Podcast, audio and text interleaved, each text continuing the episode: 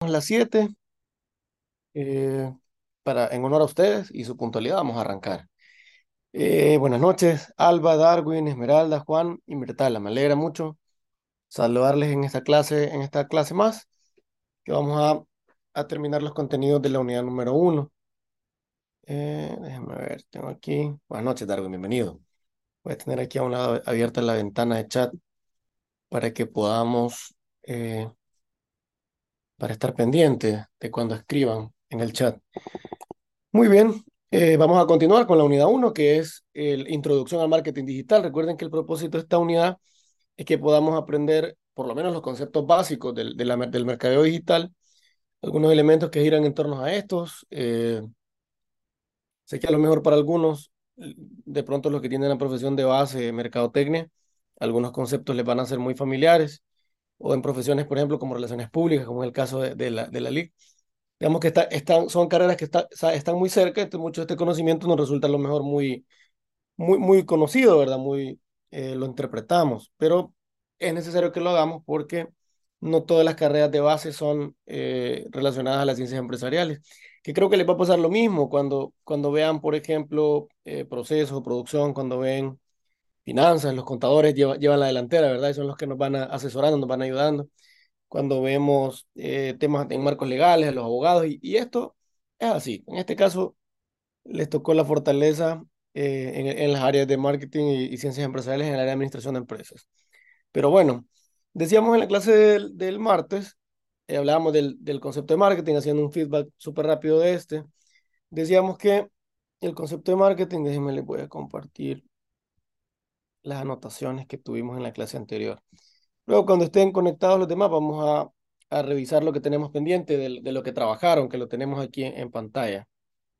Aquí se los muestro, pero lo vamos a, lo vamos a ver después. Ahora estamos conectados siete personas. Vamos a ver esto después. Pero aquí están, aquí están sus, su trabajo aquí está. Aquí lo podemos ver.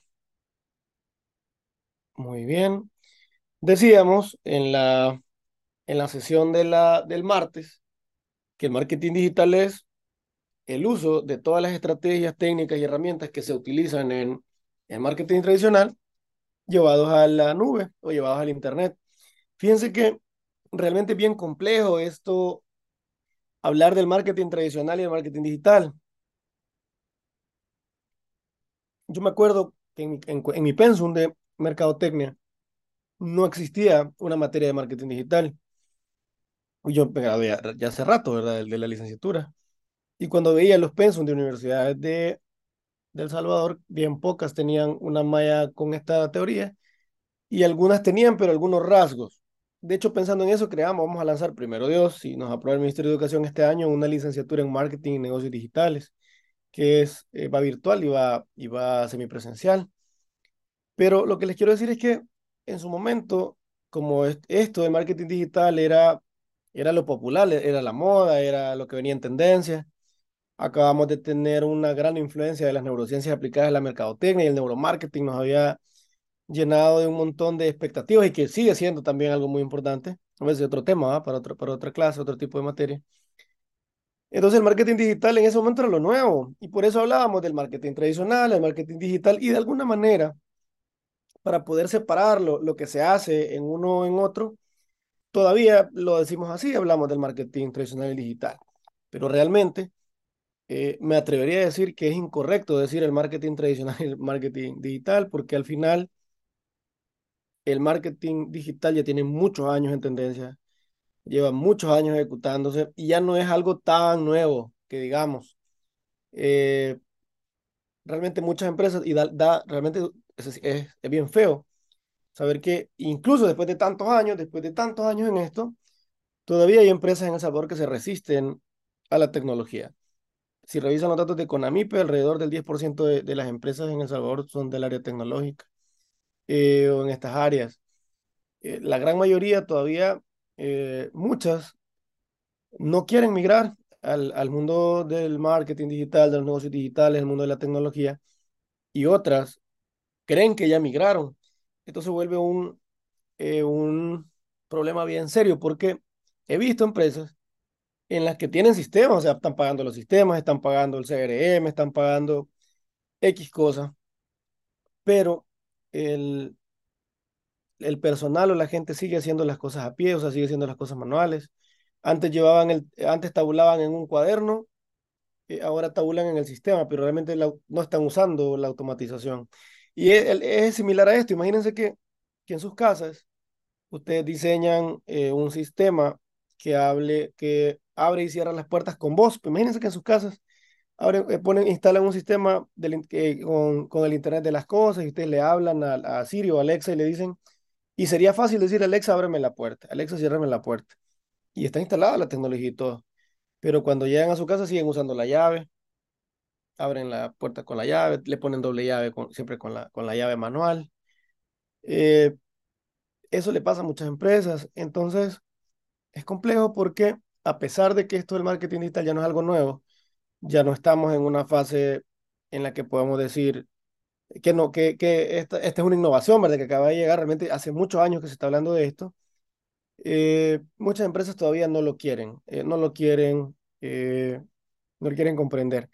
Es importante hacerle esta, esta aclaración porque siempre, siempre van a ver que hablamos del marketing tradicional, el marketing digital, pero es que realmente hacer marketing digital ya es lo tradicional. O sea, el marketing digital ya es lo normal y cuando se trabaja un plan de marketing, en la planificación operativa del departamento de marketing, ya va integrado el tema digital. O sea, no es que hacemos un plan de marketing en la empresa y, a la parte va lo tradicional y, al, y al otro lado va lo digital. O sea, es un solo plan. Esto es lo tradicional. Entonces, para, como para seguir esta secuencia de ideas, ¿verdad? Casi siempre cuando hablamos de los conceptos tradicionales de, de marketing, hablamos de las 4P. Y decíamos en la sesión anterior que hablamos de que eso tiene una ramificación enormísima. En mercadeo estratégico, eh, en la materia que vieron previa a esta, que es el prerequisito, quiero contarles que esta materia no estaba en mi pensum cuando yo estudié la maestría en dirección estratégica. Y yo le decía en aquel momento a Luis Miguel, ¿verdad? Cuando yo estaba estudiando la maestría, sería bueno que se incorporara materias también del área tecnológica, que si bien es cierto, esta maestría no tiene como fin que de manera operativa ustedes aprendan a usar los administradores o, o de manera operativa diseñen o, hagan esto. Sí, desde la perspectiva gerencial es importante conocer todo este marco teórico porque es el día a día pues que uno debería tomar en cuenta a nivel, a nivel empresarial. Entonces, esta, materia es nueva, la estrenamos el, el, en el grupo anterior a ustedes y ustedes son el segundo grupo que recibe esta materia, entonces eh, es bien emocionante verla ahora aquí. Eh, en, en, este, y, compartirla con ustedes, ¿verdad? Entonces, cuando, en el en mercado estratégico, para ir cerrando esta, esta parte introductoria, para que vayamos a ver otros conceptos, habían, si, si vimos los materiales, eh, en mercadeo estratégicos, cuando se explicaban las 4P, se explicaba ahí que, por ejemplo, permítanme, que cuando hablábamos de la P producto, decíamos que los productos tienen niveles. ¿Se acuerdan cuáles son los niveles? ¿Alguien me dice? que el producto tiene niveles. ¿Alguien se acuerda? Que encienda su micrófono. Y me mencione, por ejemplo, en qué niveles va. En, eh, Crecimiento, me acuerdo de una. ¿Perdón? ¿Perdón? Crecimiento, creo que es una. Sí, eh, sí entra lo que usted me comenta, solo que cuando ya el producto ya se tiene hecho, pero, pero sí está en lo correcto, solo que usted eh, me dijo un poquito adelante la parte del concepto, pero lo voy a tomar en cuenta porque tiene razón. El producto tiene un ciclo de vida. No, sé si es inicio o introducción, algo así, no me acuerdo. En lo que usted me dice está en lo correcto, pero eso va cuando ya tenemos el producto, digamos, y ya va. Y esto va en el ciclo de vida. Se lo voy a poner aquí porque es, es un buen punto el que nos toca. Los productos tienen un ciclo de vida. Eso que usted nos comenta, hay una curva aquí. Hay una curva, permítanme, quiero ver si puedo hacer más grande. Este, siento muy pequeñito. Vamos a ver. Vamos a cambiar el color. Ahora sí, ahora creo que sí se ve mejor. Puede ser un poquito más grande acá. Master, pero se refiere a la matriz B, BCG. Eh, no, la pregunta no. va en la matriz BCG, pero sí respecto a la matriz es el ciclo que ustedes comentan. Ahorita he hecho un paréntesis para poner ese ciclo que menciona la compañera, que es muy relevante en lo que vamos a platicar. Pero respecto a la matriz, la matriz BCG y el ciclo de vida del producto son conceptos diferentes, pero que están relacionados. Pero en base a lo que usted me acaba de decir respecto al ciclo de vida, la introducción es la primera parte. ¿Se acuerda? Esto es lo que nos comenta la, la compañera, que es completamente, y lo vamos a poner aquí porque lo vamos a necesitar en el desarrollo de esto. Introducción, o sea, los productos nacen y cuando nacen esa fase se le llama introducción. Lo voy a dejar aquí guardado y luego regreso al, al, producto que tengo anotado abajo. Esa es la primera fase, la introducción. Después que los productos se introducen, vamos a la, van a la siguiente fase, que son las fases de desarrollo o crecimiento, en la que explicaba la compañera. Desarrollo o crecimiento. Se refiere a la variedad, las viñetas y todo eso.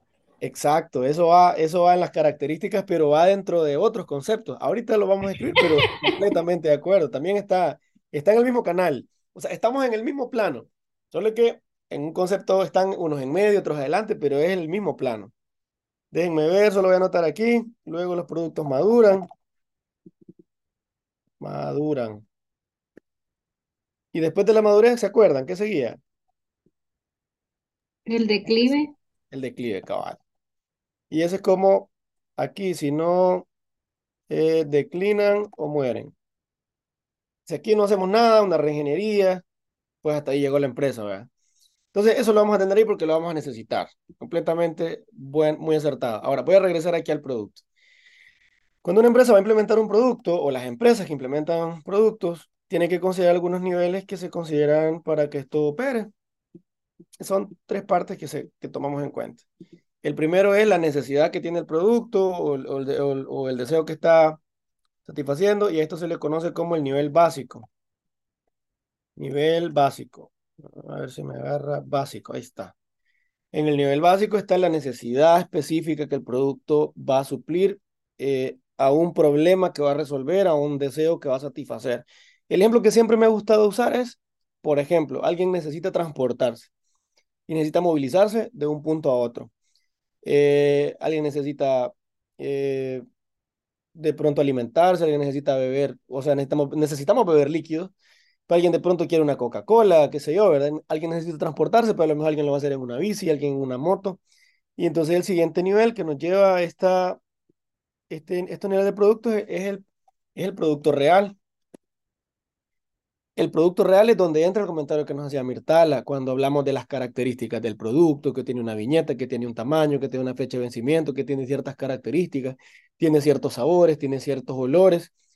Y para llegar a este producto real, cuando se analiza el nivel básico, desde aquí es necesario hacer una comprensión de quién es o cuál va a ser el segmento de mercado.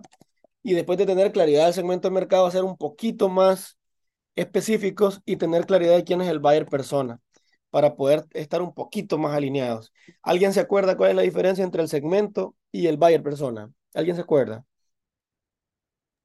Cuando hablamos de segmento, nos referimos directamente a un grupo general de personas, a pesar de que ya empezamos a, a describir ciertas características que nos interesan de la masa global a un grupo identificado. Y el buyer persona es la persona ideal, es imaginarnos cómo es esta persona, cómo actúa, ponerle incluso rostro, nombre, identificarla claramente. Excelente. Espérenme que se me había olvidado tener listo el botón de aplausos. Ese es completamente. Aplausos. Eh, aquí lo tengo. Ahí está. Eso es la diferencia. El segmento un poco más general, el buyer es conocer específicamente la persona que le vamos a vender. ¿Sabes? Y generalmente el concepto de buyer persona, una, quizás un, concepto genérico, eh, es que este es la representación eh, semificticia de mi cliente ideal. ¿Qué, ¿Quién es? Si, si, yo, si alguien me preguntara a mí, mire usted, ¿y cuál es su cliente ideal? Uy, mi cliente ideal es el que no me pide rebaja, el que, el que se emociona por mi producto. Podemos describir la parte emocional, los miedos, hay, algo mucho que ver ahí. No lo vamos a hacer acá porque esto es más de mercado estratégico. Eh, pero para ir haciendo la ramificación. Entonces, cuando alguien elige el segmento y tiene claro el buyer, puede elegir qué va a ser el producto real y, y ponerle características. Antes de eso es bien complejo porque si no nos metemos en el problema que pasaba en, en los primeros acercamientos del marketing.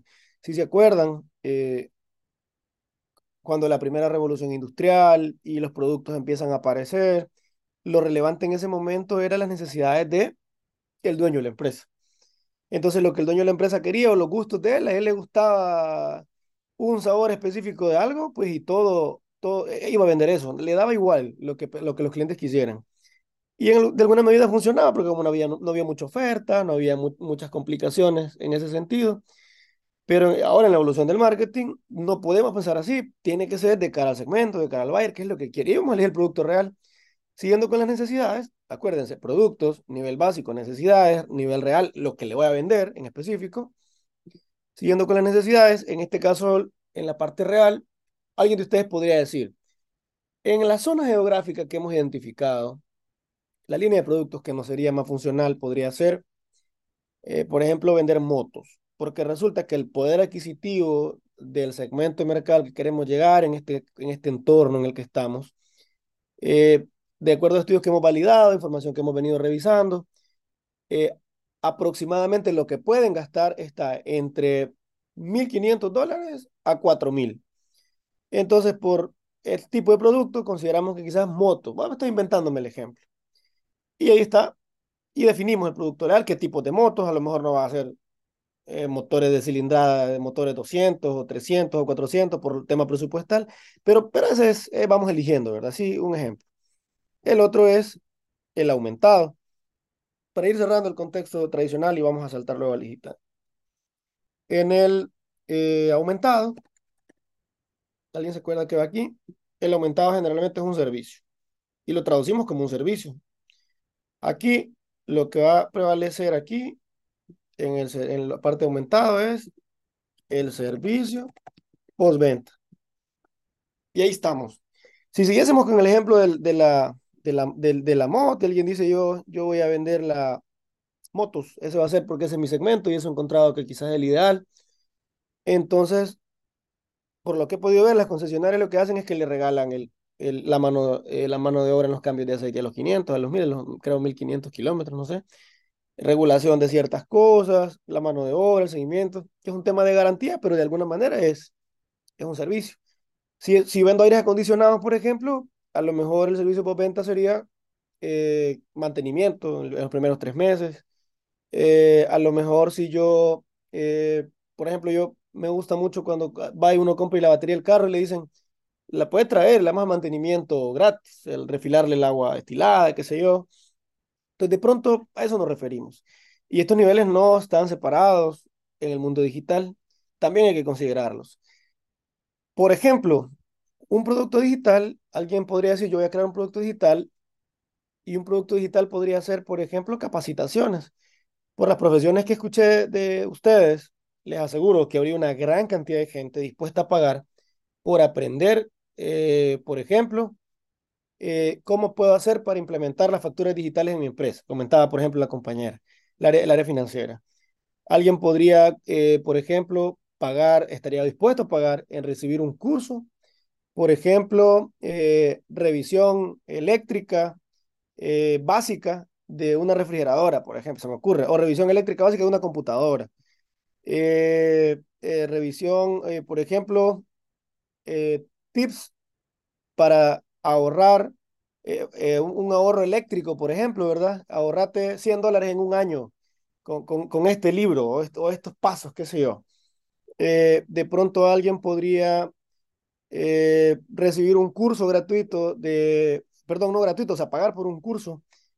por ejemplo, se me ocurre para de ingeniería, cómo formatear tu computadora. Aunque en YouTube sé que hay, hay opciones, pero le va a parecer broma, pero aunque hay un montón de opciones gratis en Internet y un montón de información, aún así hay un montón de clientes que están pagando por eso. Es un producto. O sea, a nivel básico, primero deberíamos elegir qué, qué, vea qué va a ser el producto. Podría ser podrían ser videos, podrían ser eh, audios, podrían ser eh, ebook, podría ser una gran cantidad de cosas.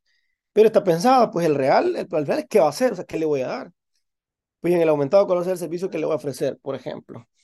Eh, pero funciona y hay un montón de empresas que lo hacen. Bueno, eh, no sé si la palabra influencer es la palabra correcta, creo que voy a usar la palabra autores de contenido, porque hay una diferencia entre tener, en que, en que mucha gente me siga eh, y que realmente tener, eh, hablar de ser influencer. Por ejemplo, influencer se me ocurre a mí, por ejemplo, Cristiano Ronaldo, se me ocurre en las Kardashian, esta gente que con un tweet pueden quebrar una empresa, o sea, increíble. Las empresas le tienen miedo cuando estas, cuando estas figuras van a llegar a sus negocios porque con una queja que escriban en, en, cualquier red social pueden quebrar una empresa. Entonces creo yo que diría generadores de contenido, que tengan contenido interesante, más, más que influencers, pero están vendiendo esto, o sea, por, porque, permítanme, quiero ver un mensaje en WhatsApp de uno de, uno de ustedes.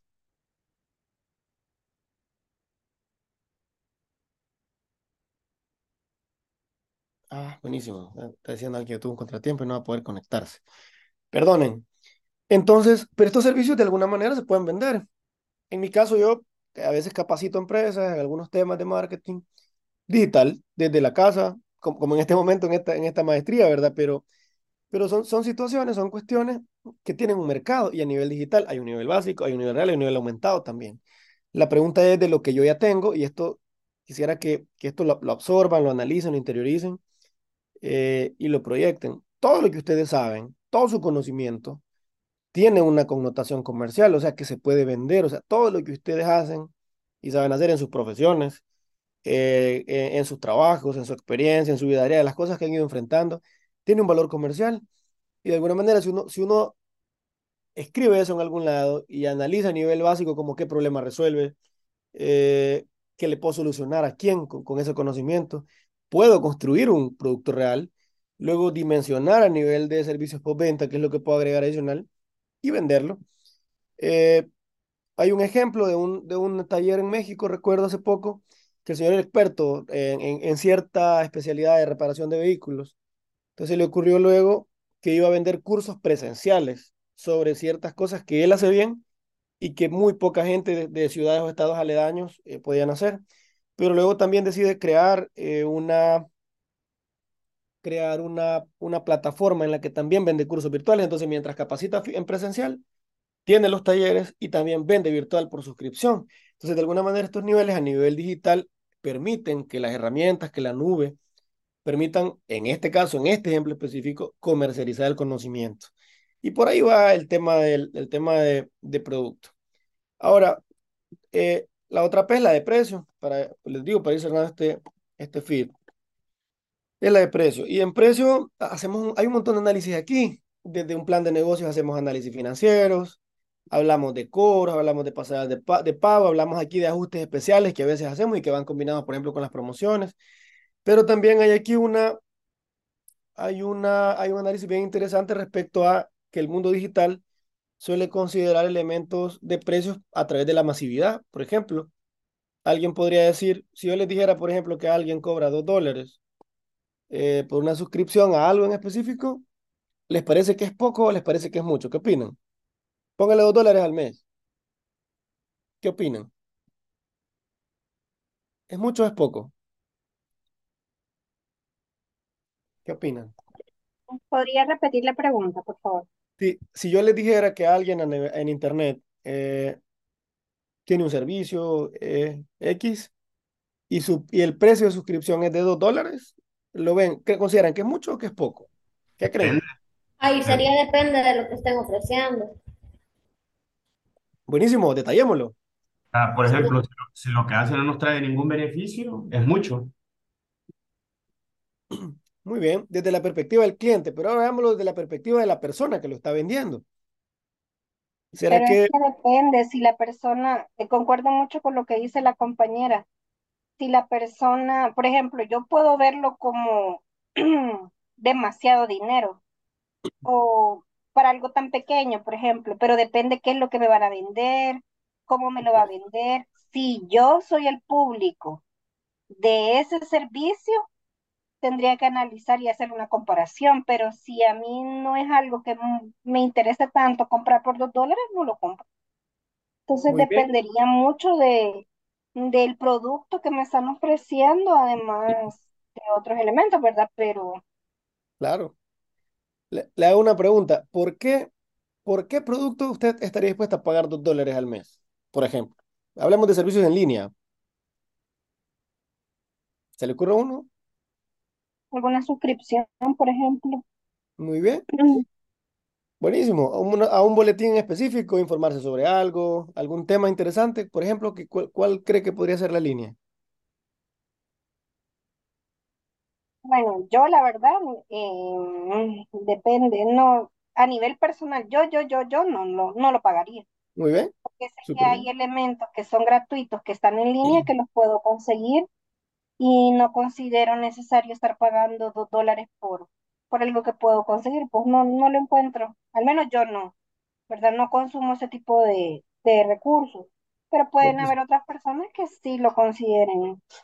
Y hay un Y si montón. una suscripción, no pagaría mensual, lo pagaría anual, por ejemplo. Ah, buenísimo. Buenísimo. Ujú. O sea, usted preferiría pagar mejor de un solo la cuota anual y que generalmente a veces pedir descuento, ¿verdad? Interesantísimo. Ahora, usted tocó un punto bien relevante y, le doy un aplauso virtual. Súper bien. Yo, yo creo que yo tampoco quizás lo pagaría. Le doy un aplauso virtual. Es la palabra valor. Valor. Entonces aquí, eh, generalmente o tradicionalmente hemos hablado mucho sobre, ¿qué dice aquí? Hemos hablado mucho sobre eh, los precios que asignamos en base a costos. Y generalmente lo que, eh, la forma más tradicional en la que ponemos precios es que decimos a nosotros nos cuesta tanto, vamos a venderlo en tanto. Pero valor tiene una connotación distinta. Valor es, por ejemplo, aquel, aquella persona que eh, su abuelo manejó un carro. Imaginemos un, manejó un, un, no sé, un, un Chevrolet X marca, un Ford X marca. Su abuelo lo usó por muchos años, su abuelo se le heredó a su papá. eh, su papá lo manejó. Eh, esta persona que tiene el carro ahora tiene la imagen de su papá en la mente, llegando a, las, a su hacienda, por ejemplo, en este carro, eh, moviendo productos de su negocio en ese carro, ca- eh, tomando café. Este carro incluso conserva un poco el, el, el aroma y la esencia de, de su papá, por ejemplo, esta persona que estamos poniendo ejemplo.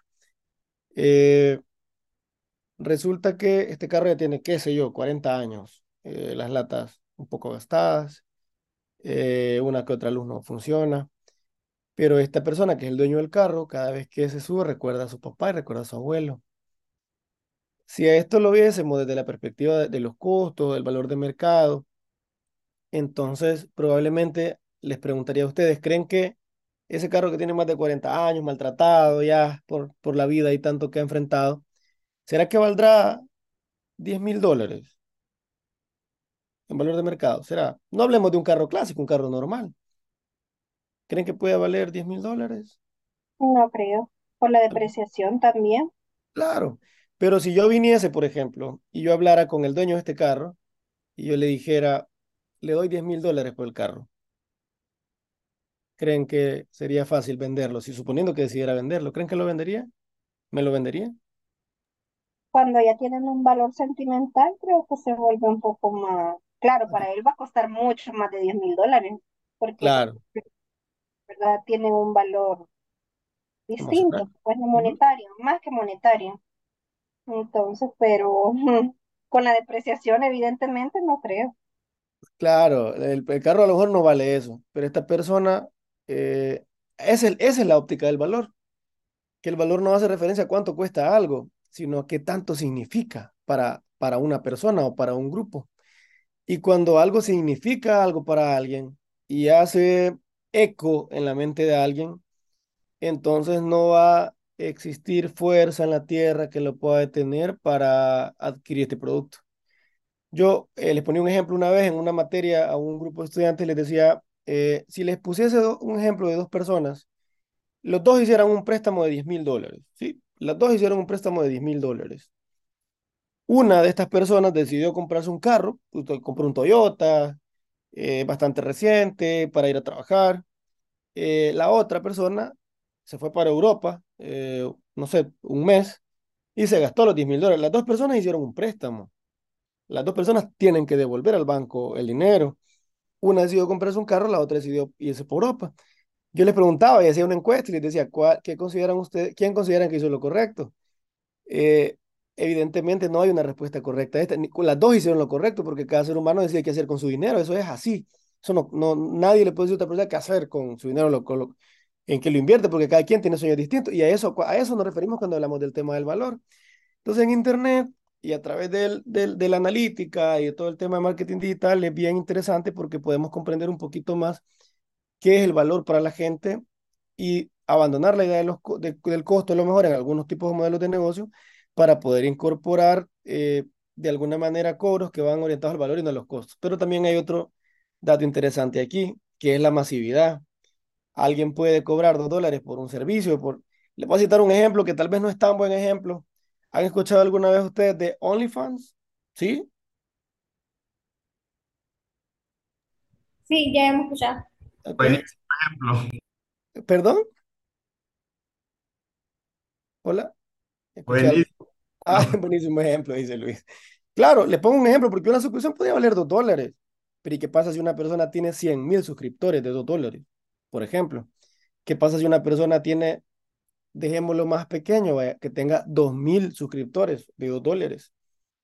Si esto lo multiplicamos y lo traemos a los salarios promedio que tiene, que tiene un, que tenemos, mejor dicho, los profesionales, incluso en los mejores puestos del país, se va, se va a discutir y se va a pelear salarios que generalmente rondan eh, 1.500, 2.000, 3.000, hasta quizás 5.000 dólares, creería que los puestos estratégicos en el país, por ahí, ¿verdad? Hay otros demás, pero son bien contados y porcentajes bien bajos.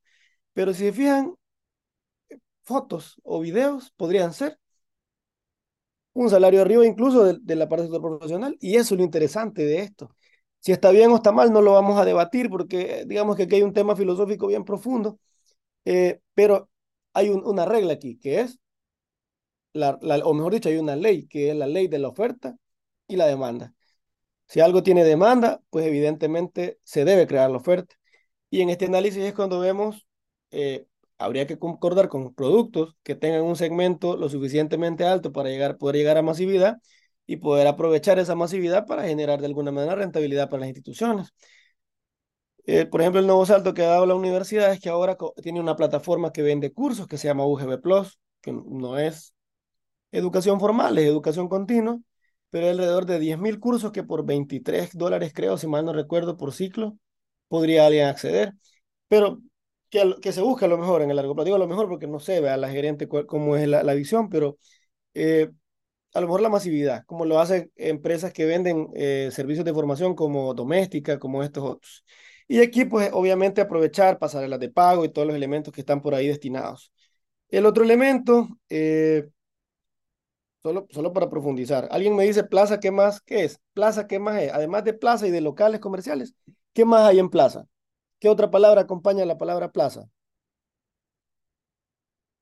¿Alguien me dice?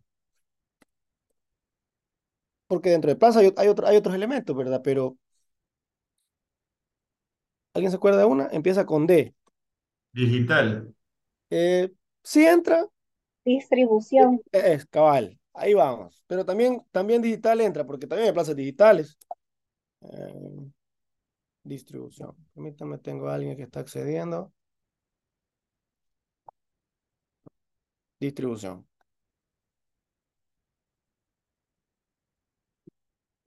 ¿Qué pasó? Distribución. Entonces, cuando hablamos de estrategias de plaza, hablamos de no solo de locales comerciales, sino que hablamos de hosting en línea, hablamos de eh, apps, hablamos de servicios logísticos de transporte, hablamos de intermediarios, hablamos de un montón de cosas. Y eso es parte de lo que vamos a ver en los modelos digitales ahora, cómo se integra la, parte digital, la tecnología en esto. Eh, ¿Se les ocurre una empresa en El Salvador que ofrezca a nivel de marketing digital un servicio que tenga que ver con plaza o distribución? ¿Se les ocurre una? Que haya dado una solución con marketing digital para esta P de plaza.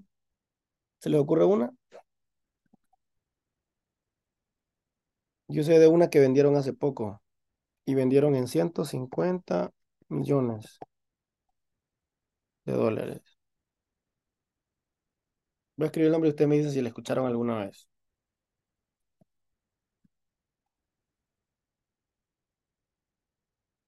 ¿Alguna vez escucharon hablar de App? ¿Alguien usó? Ah, cabal, Lely decía Apps Delivery, ¿verdad? ¿Sí? ¿Alguien ha escuchado? ¿Alguna vez usaron Hugo Apps ustedes? ¿Alguna vez? 150 millones de dólares. ¿Y qué es lo que hizo esta empresa? Identificó los modelos de negocios del sector restaurantero. Me imagino que hicieron, hicieron un su análisis de mercado bien interesante, ¿verdad? Para ver el, el nivel de restaurante, el tipo de personas que podrían usar esto. Y crearon un sistema bien interesante que fue comprado por una transnacional por 150 millones de dólares. Dieron más por esta empresa que por Movistar. ¿Y qué es lo que hicieron? Idear un servicio de tecnología en esta P de la visión de marketing, específicamente para volverse un intermediario y poder conectar el sector restaurantero con la gente. Y muy seguramente muchos de ustedes eh, van cansados de trabajar a sus casas, lo menos que quieren hacer es cocinar, mucho menos salir a buscar comida y a lo mejor son clientes de estas apps. Y lo último, ya lo platicamos ayer la promoción, no voy a profundizar, pero vamos viendo como herramienta, ¿verdad? Hay un módulo, de hecho, solo para la parte de promoción en, este, en esta materia, así que me voy a quedar ahí. Creo que ya tenemos, ¿cuántos estamos? Permítanme, habemos 15 personas. Vamos a dar ahí unos minutos más ayer. Nos iban entrando varios casi a las 8, para que revisemos lo que trabajaron, que lo vamos a discutir. Voy a volver a la presentación. ¿Me pueden confirmar si ven mi pantalla, por favor? ¿Si la ven?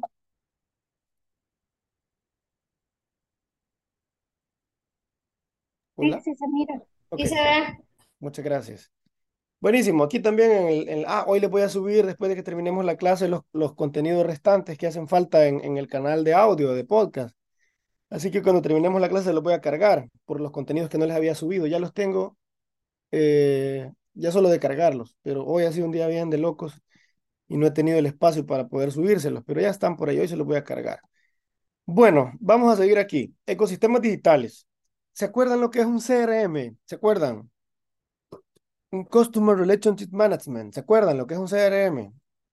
En, en mercado estratégico habían varias citas en la materia de mercado estratégico en la que citábamos que era un CRM. ¿Se acuerdan? ¿Que era un CRM? Está por aquí CRM. Lo que se le venga a la mente.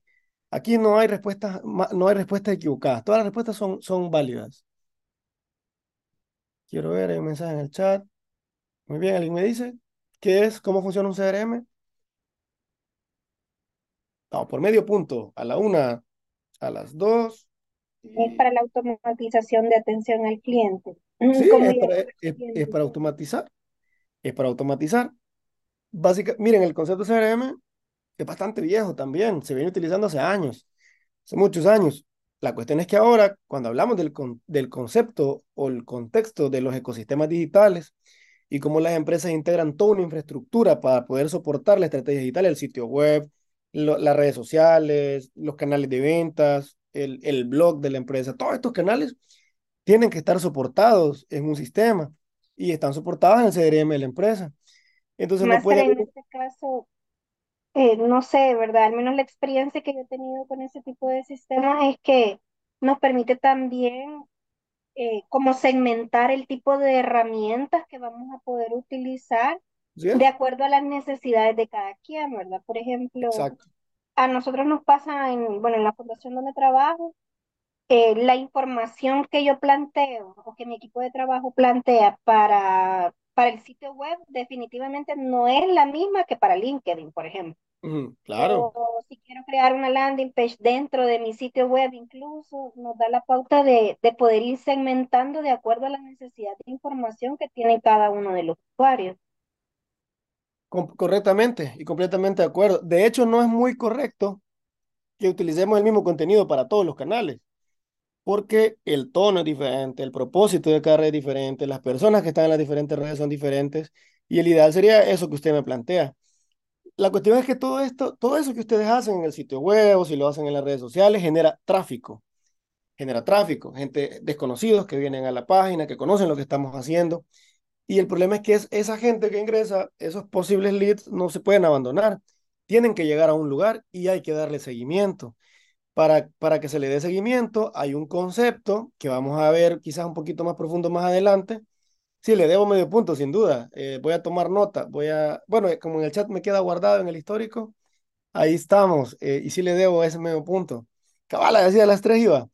Pero volviendo con, con el, con el tema de, ser, de CRM, miren, en un ecosistema digital, la empresa va a tener el sitio web, la página. Dentro del ecosistema, ¿cómo podemos ver la empresa? Dentro del ecosistema podemos ver la empresa como si tomáramos la empresa física la infraestructura, los productos, el edificio, todo lo que es la empresa, y lo subamos a Internet. O sea, eh, hay un, hay un soporte ahí como si la empresa la lleváramos ahí arriba. Pero para que la gente visite el sitio, para que nos conozca, hay que, hay que hacerlo llegar. Para crear comunidades, que la gente nos conozca, para lograr llegar a más personas, tenemos que hacer, por ejemplo, pauta publicitaria. Aquí viene la parte de las ads, que puede ser en Facebook Ads, puede ser en Google, pero también deberíamos generar eh, contenido orgánico. También deberíamos generar conversaciones a través de la gente. Tendríamos que mostrar quiénes somos a nivel comercial, pero también a nivel de identidad o branding. Recuerden que el concepto de branding es el proceso de construcción y desarrollo de una marca que nace de construir la personalidad de una empresa, desarrollarla, crear la identidad a nivel gráfica y construir una comunicación que sea coherente con esa personalidad para que conecte con la gente a la que queremos llegar. Ahora, eh, además de eso, de pronto aquí una ficha para el negocio. En Google podemos crear una ficha para que la gente nos encuentre en Maps y todo esto, ¿verdad? Vamos a ver en alguno de los módulos cómo crear una ficha en Google para una empresa, por, los que no sepan hacerlo. Eh, estrategias de mailing para promociones, para hacer llegar a la gente, pero esto debe estar soportado en un lado. No, esto no puede estar en el aire. Y no puede ser que estemos en redes por un lado, en ads por otro, en mailing por otro, debe estar conectado. Y, y esto va a permitir que nazca un concepto que se llama el concepto de inbound. Eh, voy a anotarlo por aquí. El concepto de inbound. El concepto de inbound es bien profundo realmente, porque incluso hay, una, hay toda una filosofía inbound en la que básicamente hablamos de que el inbound busca enamorar al, usuario, es, eh, busca enamorar a la gente, crear embajadores de marca, lograr que la gente se enamore de nosotros. Pero ahorita lo vamos a ver a nivel tecnológico. Permíteme, voy a, voy a hacer el grosor aquí un poquito más. Eh, voy a borrar aquí, permítanme. El proceso inbound en marketing digital tiene algunos niveles. El primer nivel del inbound en marketing digital es que hay extraños que navegan por Internet. hay un montón de gente que anda por Internet. Y en ese montón de gente que anda por Internet, por ahí andan nuestros clientes, ¿sí? Por ahí andan nuestros usuarios, por ahí están en algún lado. Entonces, estos extraños queremos que entren al ecosistema. A lo mejor que visiten el sitio web, ¿sí? Que vengan aquí. Va a ser un reto. Entonces, para que lleguen ahí, hacemos campañas en ads, hacemos mailing, hacemos redes sociales, eh, algo en redes sociales, creamos landing pages para que la gente nos deje los datos, por ejemplo. Y todo este trabajo y toda esta tarea es para que queremos que los extraños nos visiten. Y cuando nos visiten, ¿sí? Que vengan, que conozcan de nosotros y que cuando nos visiten nos dejen sus datos. Voy a mover aquí. Una vez nos visiten, nos dejen sus datos. ¿Sí? Porque hay que hacer un seguimiento comercial de esta gente. Extraños se convierten en visitas y visitas se convierten en leads. ¿Alguien se acuerda que es un lead? Estaba también en, los contenidos de mercado estratégico. ¿Alguien se acuerda que es un lead? ¿Qué será un lead? O leads. Un cliente potencial. Sí, un cliente potencial. Si pudiésemos traducir esto eh, o ponerle como, como, como, como cabeza y cola, ¿verdad?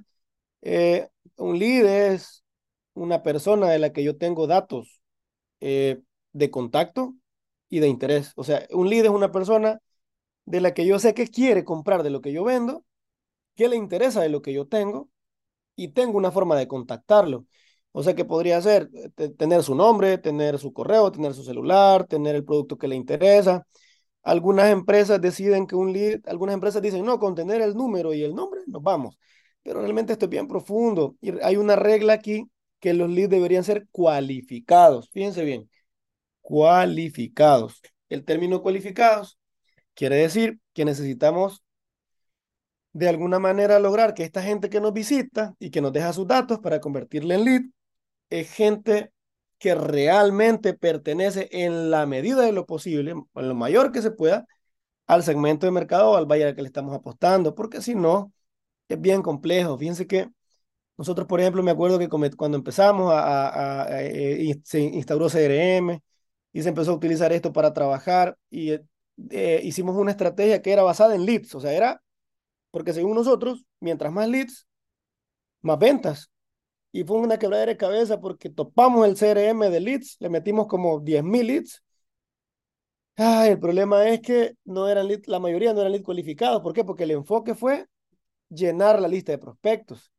El problema es que la cantidad de llamadas que se tenía que hacer desde call center, la cantidad de, de, seguimiento y el abandono era tan alto y la conversión era tan baja, era tan poquita, que nos dimos cuenta que la regada fue pensar que lo importante era que la gente nos dejara un número y un, un número, un correo eh, y un teléfono, ¿verdad? Y decíamos, no, hombre, hay que hacer una rifa para que la gente nos deje los contactos. ¿Cuántos generamos? 500. Hay que hacer una dinámica para que la gente nos deje los contactos. ¿Cuántos generamos? 800. Eh, hay que hacer tal cosa, hay que un patrocinio. El problema es que la gente no estaba interesada en los servicios o productos. Lo que quería era ganarse el premio. Lo que quería era ganarse lo que estamos rifando en la dinámica. Ahora, ¿es malo hacer dinámicas o rifas? No, para nada. Pero más que, quizás más desde una perspectiva de reconocimiento de marca que de generar prospectos que van a convertirse en clientes. Porque si no, vamos a cargar las bases de datos de ese montón de gente y al final lo que va a generar es más trabajo operativo y no va a ser tan rentable en el mediano plazo. Entonces, eso es lead, eso es un lead, Estamos claros ahí. Extraños que visiten el sitio, que pasen a través de la página, que pasen a través de la publicidad, que nos dejen sus contactos y se conviertan en leads. Una vez se convierten en leads, estos extraños van a pasar aquí. Miren, este, este imagínense que este es un embudo. Yo realmente soy muy malo dibujando. Ah, pero tengo una idea. Permítanme un segundo, permítanme. Regálenme 30 segundos.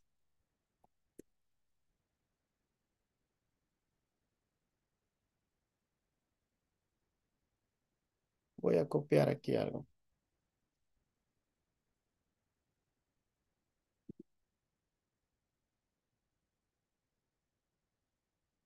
Creo que esta me sirve. Voy a compartir la pantalla. Me confirman, por favor, cuando lo puedan ver. ¿Sí lo ven? Sí. Excelente, muchas gracias. Voy a borrar esto. Vamos a usar este embudo, que me quedó todo chueco aquel. Muy bien. Estos leads van para CRM o Customer Relationship Management, CRM. CRM es como una categoría, ¿verdad? No es que hay un solo, no es que, eh, no es que una sola empresa, para nada. O sea, CRM es un sistema. Hay diferentes marcas, diferentes tipos, diferentes ofertas, diferentes precios. Eh, de los que yo he visto que utilizan mucho las empresas, por ejemplo, el de Microsoft, que ah, no tiene tantas herramientas como, como el de Hootspot, por ejemplo. Ese sí, eh, se ve como más comercial, tiene unas categorizaciones bien interesantes pero hay una cantidad de ofertas increíbles, ¿va? De este, de este, de este sistema, que es una herramienta, como lo decía la compañera, para relacionarnos con los clientes. Entonces, estos extraños que entraron a través del ecosistema, ¿verdad? Que entraron por ads, entraron por redes sociales, entraron por el sitio web, estos extraños nos visitaron y como les interesaba lo que hacemos, después que nos visitaron, se convirtieron en leads y estos leads fueron cargados a CRM. Y voy a usar aquí el ejemplo de los 10.000 que les decía hace un momento. Imagínense que logramos meter a 10.000. ¿Sí? Y estamos emocionadísimos. Ah, metimos a 10.000. Así nos pasó a nosotros. Estamos emocionados. Hey, tenemos, esta venta va a ser de loco. Vamos a tener una matrícula que se va a cuatruplicar seguramente. Esa fue nuestra emoción allá por el 2016, creo, si mal no recuerdo. Eh, muy bien. Pero ¿qué es lo que pasa? Que dentro de, dentro de CRM hay niveles. Se los voy a poner aquí. Voy a cambiar el color para que se vea bien. Permítanme. Vamos a poner un verde. Hay niveles. Porque miren, dentro del departamento de marketing, muy bien, la estrategia digital, creamos el ecosistema, estamos haciendo mucho trabajo en el sitio web, Estamos haciendo ads en Google, estamos haciendo ads en Facebook, en Instagram, en LinkedIn, estamos haciendo un montón de cosas. O sea, el ecosistema lo creamos, estamos haciendo un trabajo espectacular y está llegando la gente. Pero alguien les tiene que dar seguimiento. O sea, aquí es donde tiene que haber una estrategia complementada. O sea, a estas 10.000 personas alguien las tiene que ir a buscar. No es que, ah, genial, ¿verdad? Ya lo logramos. Eh, alguien tiene que ir a buscar. Va a depender de cómo funciona cada empresa. A veces hay empresas que tienen un canal específico este, en call center para darle seguimiento a esta gente. No sé si les ha pasado que llenan una ficha en línea y después están arrepentidos porque les, les caen 50 llamadas. Eh, probablemente les ha pasado. Eh, empresas que se lo delegan al equipo, directamente al equipo de venta, que cubre territorio, cubre llamadas, cubre WhatsApp. Cada empresa es diferente, pero alguien nos tiene que, alguien tiene que ir a buscar. No es que, no, porque aquí ya no estamos hablando de solo que, ah, que cuando la gente venga a la tienda, Dios nos bendice y viene, para nada, tiene, tiene que haber un seguimiento comercial. Y entonces cada empresa decide cómo le pone a estos niveles, o sea, al final cada quien lo decide. Pues le voy a decir algunos ejemplos básicos. El primer nivel se puede llamar, por ejemplo, contactado. Contactado o contacto. Así se podría llamar este nivel, el nivel 1. Así se podría llamar. ¿Sí? El siguiente nivel, voy a poner ejemplos generales nada más. El siguiente nivel, por ejemplo, podría ser, eh, voy a inventar un, un estado ahorita. Pidió cotización. Ah, como les digo, cada, cada, cada empresa va a tener diferentes niveles. Pidió cotización, eh, podría ser el otro, por ejemplo, eh, voy a inventar otro ejemplo. Podría ser que más, ya pidió la cotización. Eh, digamos que hizo el, hizo el pedido. Lo pidió. Hay que mandárselo. Y digamos que en el otro, eh, recibido o enviado, digamos que lo enviamos. producto enviado le voy a poner.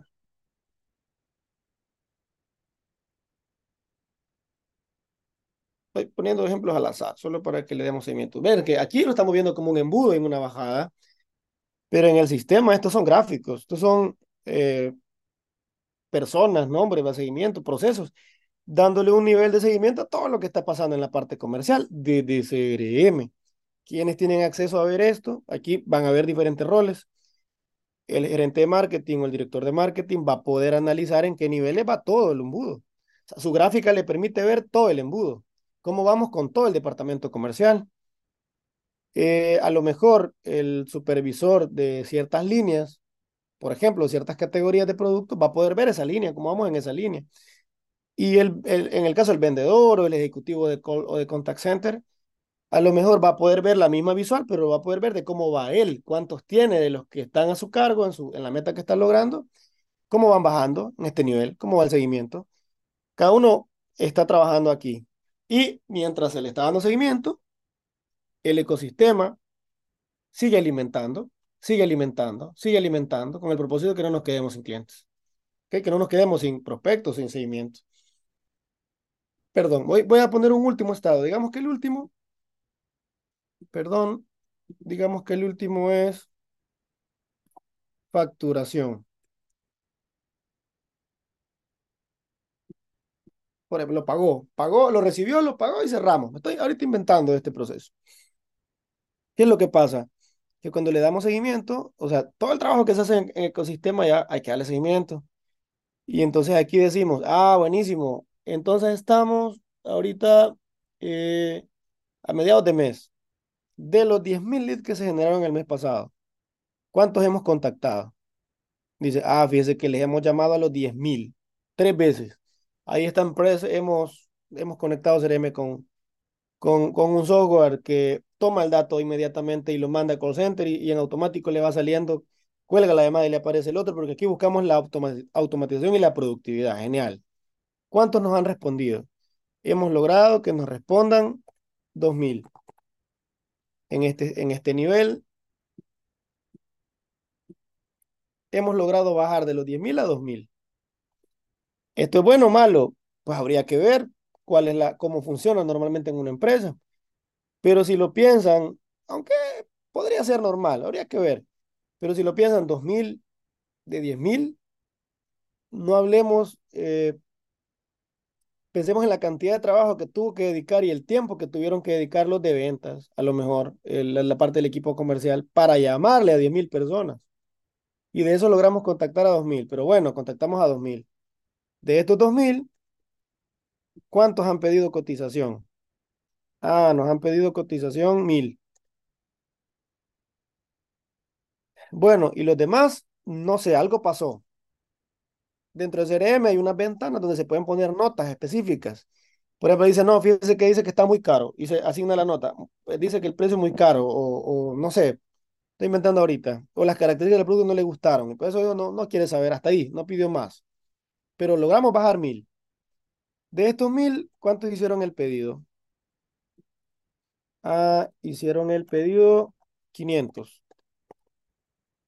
Y estamos viendo ahí la gráfica, 500. 500 es bueno o malo, no, no sé, va a depender de un montón de cosas, pero logramos 500. De estos, de estos 500, eh, perdón, quizá me fue una.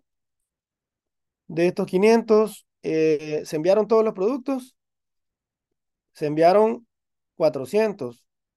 Resulta que aquí ya estábamos listos para enviar, pero no les pudimos enviar a 100 porque se nos acabó el producto. Porque el de compras se le fue la onda hacer el pedido que le hicimos que, que había que abastecer porque me, estamos, me estoy inventando datos, ¿verdad? O el camión no vino por la lluvia, estaba inundada la calle de, de, de la, la zona de la canoa. El camión se tuvo que regresar por placitas y vieron derrumbes y se regresó para San Salvador y no vino. No sé tantas cosas que pudieran pasar y que parece chiste, pero son anécdotas realmente de la vida real en el tema de los negocios. Entonces, enviamos estos y de estos logramos eh, colocar estos 400, que ya se pagaron, y esta es la venta. Imaginemos por un momento, per per perdón, antes de, avanzar con el ejemplo, ¿qué es lo que puedo, qué es lo que me permite a mí esta automatización? ¿Qué es lo que me permite a mí CRM y administrar este, este, este embudo? Este embudo tiene un nombre. Este embudo se llama funnel de ventas. Así se llama. El funnel el funnel de ventas. Y está dentro de CRM. Me permite tener un control sobre lo que está pasando en la gestión comercial. Las empresas lo hacen. Eh, incluso empresas que, que solo tienen venta en físico, en la sucursal o en territorio, tienen un CRM, administran. Eh, este seguimiento lo hacen.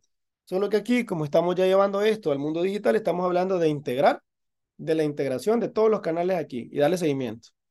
Ahora les hago una pregunta. Imagínense ustedes que la meta de este, de este mes era, por ejemplo, 500 ventas. Imaginemos que la meta de este mes eran 500 ventas.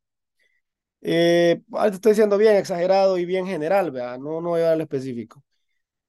¿Qué es lo primero? ¿Cuál es la primera decisión que tiene que tomar el que va a entregar cuentas con esto que están viendo aquí? ¿Qué creen? ¿Qué es lo primero que tiene que hacer viendo este pantallazo, de cara a este pantallazo? Para llegar a esas 600 ventas. Digamos que son 600. ¿Qué es lo primero? ¿Qué creen? ¿Alguien me dice?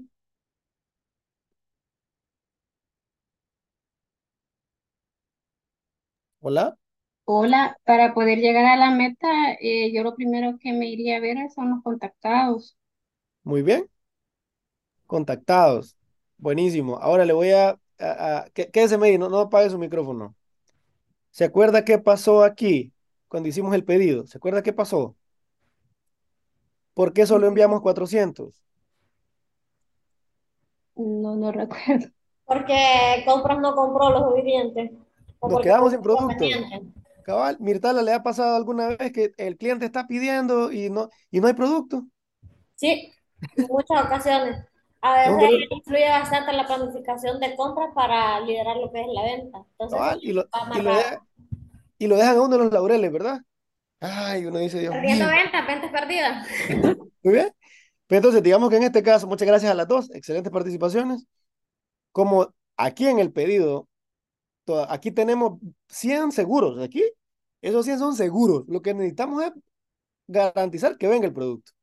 En este caso, este gerente de mercadeo, gerente comercial, depende de cómo esté construida su empresa. Lo primero que hay que hacer, porque hay que llegar a la meta de 600 este mes, hay que correr por los 100 que se nos han quedado aquí.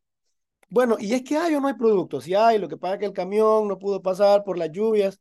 ¿Qué opciones tenemos? ¿Me lo pueden mandar para mañana, sí o no?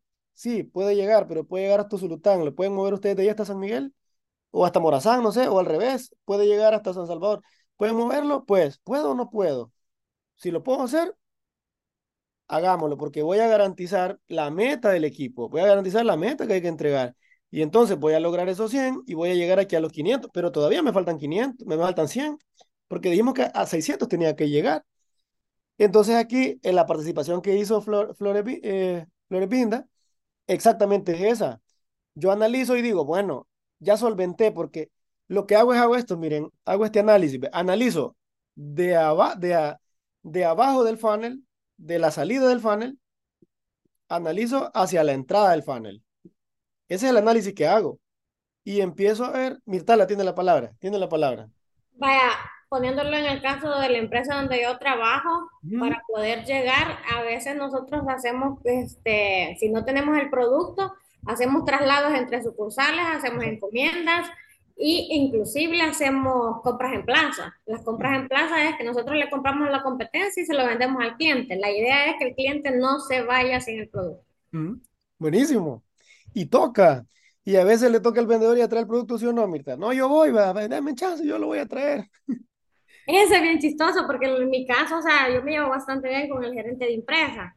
Entonces le digo, este, mire, teneme preparado algo, a veces me toca ir a mí, a veces mando un otro. Así Pero, o, sea, o sea, las alianzas tienen que estar. Claro, exacto. Tienen que estar. Ahora, en este caso, cuando hablamos del seguimiento de, de, de adentro hacia afuera o de abajo hacia arriba, Decimos que, ah, es que cuando analizamos el funnel nos dimos que estas 100, estas 100 eran seguras, pero es que no había producto. Pero ahora viene el ejemplo que nos ponía también Flores Vinda. Muy bien, nos urge llegar a la meta, porque si no llegamos a la meta no comisionamos, eh, eh, no cumplimos los AKR o, los, o, los indicadores con los que nos están midiendo. Entonces, ¿qué toca? Bueno, analizar hacia arriba, a dónde la posibilidad más cercana para cerrar una venta no son estos 10 mil, no son estos 2 mil, sino que son estos 500 que se nos quedaron aquí. Aquí acuérdense que mil personas nos pidieron la cotización, pero pidieron 500. O sea que aquí se nos han quedado 500 personas que podríamos de alguna manera ver qué pasó. Y como CRM guarda la información, todo está automatizado, podemos crear las categorías y de pronto encontramos que de estos 500 habían 200 personas que hablaron de factor precio, que estaba muy caro. Y entonces el gerente o el que toma las decisiones o el que tiene acceso al proyecto general de marketing puede ir a revisar su plan operativo anual y ver, ¿será que tenemos presupuesto para promociones ahorita? Podemos hacer un 5%, podemos hacer un, un 10%, qué sé yo, podemos o no podemos, revisa su plan, va y lo revisa, y si resulta que lo podemos hacer, entonces hacemos una campaña y esto se le llama, voy a anotarlo aquí a un lado, permítanme. Voy a borrar esto. Se le llama campaña de remarketing. Ahí entra lo que es la igualación, ¿verdad? De precios. ¿Perdón? Ahí entra lo que es la igualación de precios, le digo. Sí, aquí no la jugamos y decimos, bueno, ¿podemos hacer una promo o no? ¿Podemos? Sí. ¿A quién le vamos a dar seguimiento? ¿Vamos a empezar desde cero o vamos a venir a buscar a la gente que ya tenemos cercana? Y decimos, bueno, tenemos una opción aquí. Tenemos esta. En el caso de nosotros, este, cuando nosotros pedimos algún tipo de igualación por lo de que se nos ha quedado algún clientecito ahí de que no lo ha comprado porque está muy caro, tenemos que hablar a lo que es el departamento de compra para ver el margen, si da o no da. Muy bien, súper bien. Pero cuando, cuando, cuando compras le dice, eh, sí, le podemos dar, vea, pero ese dinero que, ese, ese descuento que le da compras, tiene que salir de la bolsa de alguien. En este caso, de cada empresa es diferente, vea, probablemente salga del, presupuesto de compras en el caso de, su empresa, pero en algunas o en la mayoría sale el presupuesto de marketing. Entonces, de marketing, ¿cuánto nos queda? Ah, es que para promociones, en la P de promoción, cuando hicimos el plan estratégico, el plan operativo del año pasado, para estos casos de crisis, dejamos un presupuesto. ¿Cuánto tenemos? Tanto. ¿Podemos usarlo? Sí. ¿Cuánto es el máximo que le podemos dar? Y marketing o el gerente o la gente de compra nos dice, mire, lo que les podemos dar es un 5%. Hasta ahí nos alcanza. Y entonces con este 5% decimos, bueno, de estos que se nos quedaron, acuérdense que dijimos que aquí se nos quedaron 500, pero habían 300 que es muy caro. Como tenemos su correo electrónico, les enviamos una promo en la que le decimos, solo esta semana 5% de descuento en estas categorías de productos. Y le mando respecto a aquellos productos que eran de su interés. Y con esto puedo lograr, de alguna manera, hacer presión para que bajen. Y para que vaya, y para que vaya bajando, para que vayan bajando, hasta llegar a, cerrar ventas. Y ese es el siguiente nivel de inbound. Cuando veíamos aquí arriba inbound, si se acuerdan, decíamos que extraños llegan al sitio, a los sitios o al ecosistema digital, estos extraños se convierten en leads, pero después que se convierten en leads, hay que llevarlos al siguiente, a la siguiente etapa del inbound. Después que se convierten en leads, hay que volver los clientes. Y para que lleguen a clientes, está todo ese dolor de cabeza que está anotado ahí, que ahí se ve tal vez no tan complejo, pero en la práctica es tan complicado porque no estamos hablando de, de 100 clientes, de 500, a veces son miles de clientes. Y cuando ya pasó por esta etapa y ya es un cliente, entonces toca la etapa de la fidelización. La fidelización. La fidelización. Eh, que este no nos va a comprar solo hoy, sino que nos siga comprando y que nos recomiende. Y después de la fidelización, cuando ya hablamos del el siguiente nivel después de la fidelización, es que este se va a volver un embajador de nuestra marca. O sea que este tipo, este, este persona, este muchacho o esta muchacha está tan feliz de ser cliente nuestro que no solo es fiel, sino que donde sea que vaya y esté, siempre habla bien de nosotros y nos recomienda y da nuestro número y dice, no, anda ahí, es que ahí no te van a quedar mal, ahí te van a dar calidad, ahí te van a dar los mejores precios. Y nos permite, este, vamos a ahorrar aquí, este nos permite poder ir creciendo en comunidades a través de las redes sociales. Este nos permite generar más personas para el funnel y poder ir creciendo. Este ciclo se llama Inbound y este, este es el lugar donde viene a aterrizar todo el ecosistema digital desde la perspectiva de marketing, acuérdense, porque en las empresas hay más sistemas y donde tiene acceso medio mundo, ¿verdad? Pero aquí estamos hablando directamente de marketing en, el manejo de la relación con los clientes. Pero aquí hay otro dato interesante. Logramos la meta, sí lo logramos. ¿Llegamos a cuánto? llegamos a 600, ¿verdad? Eso dijimos, voy a subir aquí. Llegamos a 600 ventas. Entonces, eh, sí, en, general, el, el ejemplo. Pero todos estos leads vinieron de un ecosistema integrado. Entonces aquí, los chivos CRM es que podemos venir a ver las fuentes. Podemos venir a ver las fuentes. Y decimos, ah, vamos a ver de estas ventas que hicimos, ¿cuántos llegaron por Facebook? De estas ventas que hicimos, ¿cuántos llegaron por Google? De estas ventas que hicimos, ¿cuántos llegaron por eh, por publicidad en, bueno, voy a dejarlo así como Google, como parte de eso, como, o bueno, por el sitio, no, por el sitio. Imagínense que tuviéramos un blog también y que también a través del blog estamos generando eh, leads. ¿Cuál es la diferencia entre el sitio web y un blog? Es que un blog se vuelve como, como el corazón del ecosistema, como algo emocional. Por ejemplo, si yo vendo, si imagínense que yo vendo aires acondicionados. ¿ah? Yo vendo aires acondicionados, en mi página tengo los aires, los planes, toda la información. Pero tengo un blog en los que les doy tips a los clientes como ahorrar electricidad, como eh, manipular los aires correctamente para que les duren más tiempo, eh, algunos mecanismos para que esto no afecte la salud y empiezo a trabajar un contenido emocional, pero también a través de ahí convierto. Fíjense que una vez le regalé, me acuerdo que le regalé a, a mi novia una orquídea hace, hace, hace tiempo. Eh, y me llamó la atención que me dice, no sabía cómo, no sabía cómo hacer para que no se me muriera la orquídea. Entonces me puse a buscar en Google, me dice, ¿cómo cuidar una orquídea? y me apareció un, me apareció un, eh, un artículo. Me voy al artículo, empiezo a leer y me dice que le tengo que poner un abono especial para que no se me muera y él no sé qué y regarla de esta manera. abro para ver el abono y me carga la página de Freon, me dice. Ellos te dan la información de cómo cuidarla, pero te dicen que hay que ponerle, pero luego te lo venden. Entonces, de alguna manera, ese es el ejemplo del, del blog. Un espacio donde te doy, te doy información, te acompaño, te ayudo con tu problema, pero lo que quiero al final es venderte. Y está integrado. Entonces, puedo revisar y digo, ah, bueno, es que de Facebook me vinieron 200. 200 ventas de las que hice fueron de Facebook. De Google fueron 100. Llevo ahí 300. Eh, bueno, vamos a ponerle más, digamos 200. Luego, del, del sitio web, esto por, por ejemplo, ¿verdad? Eh, me vinieron, digamos que me vinieron 100. Llevo ahí 400, 500 y aquí me vinieron 100. Y entonces resulta que cuando reviso los presupuestos que se ejecutaron y le pongo dinero a esto, digamos que, por ejemplo, invertimos en cada canal 300 dólares. En cada canal se invirtieron 300. Uy, perdón. En cada canal se invirtieron 300 dólares. Pero de acuerdo a este análisis, revisando los orígenes de dónde vino la gente, eh, ¿cuáles consideran que fueron más rentables de estos? ¿Cuál creen? ¿De dónde nos vinieron más lead cualificados? ¿Y dónde nos vino más potencial para llegar a las metas de ventas que tenemos? ¿De cuál canal creen? ¿De cuáles?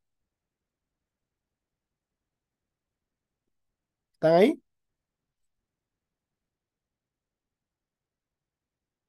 Sí, Máster, es que depende, no sé, la verdad es que Pero de acuerdo a estos números, en, del- de los 600 que vendimos, definitivamente tendría que ser de los dos primeros, ¿verdad? Aunque lo ideal es que ah, ahí tengo también mis dudas porque demasiado dinero invertido en las dos primeras para la cantidad de, de impacto que se ha generado, ¿verdad? claro, Porque definitivamente. 200, 300 dólares para Facebook es demasiado dinero para tan poquito rentabilidad que ha generado, pues. Y si, y si cada venta fuera de 20 mil dólares, por ejemplo, Mm, sí, es que depende, como le digo, ¿verdad? eh, como esos números los he puesto al azar, eh, María, solo para ir como buscándole la lógica al ejercicio, pero son al azar. Lo, lo que, lo que les hacía la pregunta es porque este, esta comparativa eh, nos ayuda a poder tener una idea del dinero que se está invirtiendo en, en toda la parte digital, en el ecosistema, cuál de esos canales es el que me está generando realmente ventas y dónde a lo mejor hay que hacer un poquito más de fuerza porque aparentemente esta estadística la va dando cada negocio, aparentemente ahí estoy llegando realmente al segmento. Y a lo mejor me entró más gente por los canales, pero, pero el, el cualificado, el que me está comprando, está entrando por algunos elementos. Y esto le va a ayudar de alguna manera a una empresa a ir viendo si le conviene mantener esos canales, si le conviene a lo mejor dejarlos o no, si le conviene cambiar los presupuestos. Como le digo, este es un, un ejemplo general, ¿verdad? Con datos al azar, solo para irle buscando la lógica al ejercicio. Pero lo que pasa es que generalmente no se tiene control y las empresas saben que venden, y a, mí me ha pasado que a veces tengo amigos que me dicen, hay empresarios que venden bastante, o sea, que generan bastante dinero, bastantes utilidades, y me dicen, mira, yo vendo, o sea, que yo vendo, yo sé que vendo, porque siempre hay pisto, pero a veces los controles de dónde viene la gente, qué canales no son más rentables, a dónde estamos invirtiendo gran cantidad de presupuesto y no estamos generando ventas, o no nos está llegando, la, o sea, la inversión no está haciendo lo mejor ni retribuir porque no lo estamos midiendo. E- Eso es lo que trata de evitar la automatización del ecosistema y poder darle seguimiento a esta estadística. Obviamente tendríamos que ponerle números específicos a esto y hacer un caso real, porque lo que te plantea es completamente lógico. Pero aquí lo que se buscaba ver era que, digamos que alguien empezaba a hacer esto y decidió invertir 300 dólares por cada uno y luego, si no revisamos los orígenes de dónde vino la venta, cómo lo logramos, probablemente nos metemos en un problema porque estamos desperdiciando el dinero. Imagínense que fuera lo contrario y que resulta que del, voy a, perdón, que nosotros sabemos, nosotros sabemos que llegaron 10 mil, eh, que, llega, que llegaron 10 mil leads, lo sabemos. Nosotros sabemos que llegamos a la meta, este, pero no medimos los orígenes, de dónde vino la gente, dónde se invirtió el dinero, cuánto fue el costo de adquisición de cada lead, cuánto nos costó generar cada lead en cada canal y cuánto fue la venta total que se logró hacer de cada origen. Cuando eso no lo medimos, a lo mejor vamos a seguir invirtiendo dinero en todos los canales. ¿Por qué? Porque la meta la logramos. Sí, la meta la logramos, al final llegamos. Pero como no tenemos claridad de dónde vino la gente, el, el, el si eran cualificados o no, realmente cuánto estamos generando por canal, el costo de adquisición de lead para cada canal, probablemente vamos a estar invirtiendo dinero en canales que no nos está generando ninguna venta. O que a lo mejor nos está generando personas que le llama la atención lo que hacemos. Y, y a lo mejor el tráfico es alto, ah, es que al blog entran 20 mil gentes. Les llama la atención lo que hacemos, pero no les importa lo que nosotros vendemos. Y si les llama la atención lo que hacemos, pero no les importa lo que nosotros vendemos, entonces al final está bien que, que nos sigan y que estén ahí, pero realmente no nos está generando rentabilidad.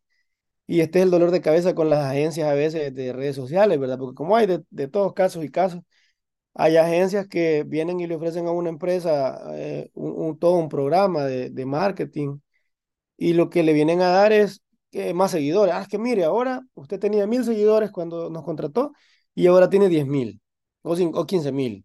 Usted tenía, eh, le daban like a sus publicaciones, solo le daban like 100 personas y desde que nosotros estamos aquí le dan like el doble, por ejemplo y de alguna manera el enfoque se, va, se hace en una métrica que, que, es buena, que no es mala, que ayuda a darle presencia, que ayuda con el posicionamiento, pero que si esto no se puede traducir comercialmente, a lo mejor todo el dinero que se está invirtiendo ahí no va a tener un retorno en el mediano plazo, tal vez en el largo sí. Y lo que, lo que provoque como el market, como mercadeo es un gasto, y somos un gasto que va directamente en la bolsa de los dueños de esto, entonces puede generar problemas a la hora de ver temas de rentabilidad para el negocio. Y por eso la importancia de un ecosistema digital, por eso la importancia de la medición de los canales, por eso la importancia de la automatización para poder ir administrando esto, ¿verdad? De pronto, si no hay controles, saben que lo que no se controla, pues es bien difícil de medir y si no lo podemos medir, no, no podemos garantizar que está funcionando.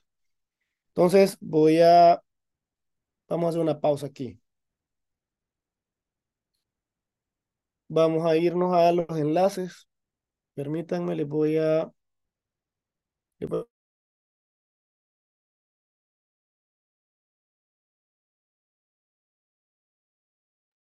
Se cerró su micrófono. Creo que le presioné sin querer. Ahí está. Ahora sí me oye. Sí, ¿verdad? Perdonen.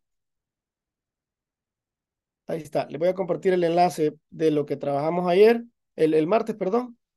Y le voy a dar solo cinco minutos por equipo para que nos cuenten rapidito lo que hicieron en la comparativa de mercadeo porque estamos cerrando el módulo de introducción al marketing digital y nos hace falta ver otros conceptos ahí. Les voy a enviar el enlace y si gustan, les había dicho que lo hiciéramos todos, pero creo que mejor lo vamos a solo una persona de los grupos de ayer. Si, gustan, la persona que me mandó el correo. Les voy a compartir ahorita el enlace. Permítanme. Y voy a mostrar los mapas y ustedes nos cuentan en qué consistió, cómo fue y lo que hicieron. Me gustaría que me cuenten de las dos empresas que compararon cuál consideran que, que tiene mejor trabajo de marketing y por qué. ¿Me dan el nombre, por favor, de quiénes serían los representantes de cada equipo? Del equipo 1. Pues María. Hola, okay. eh, ahí le pusimos. Ahí le pusimos los integrantes más cercanos estábamos. Aquí estoy viendo la imagen. Sí. Uh -huh. Y el bien. compañero Luis también, porque la plataforma los sacó, pero también él forma parte de nuestro grupo. Vaya, excelente. Entonces, ¿quién haría, quién nos haría la defensa de su mapa y la comparativa entre las dos empresas a nivel de marketing? ¿Quién lo haría? Si gustan, lo puedo hacer yo. Hacia las buenas, me debe decir Alba. Vaya, ¿y del equipo 2 quién lo haría?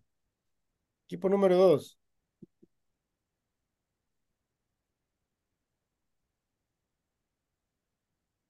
Leslie, Lady, Luis, Enrique, Esmeralda y, Rob, y Rob, Robin y René. ¿Quién lo haría?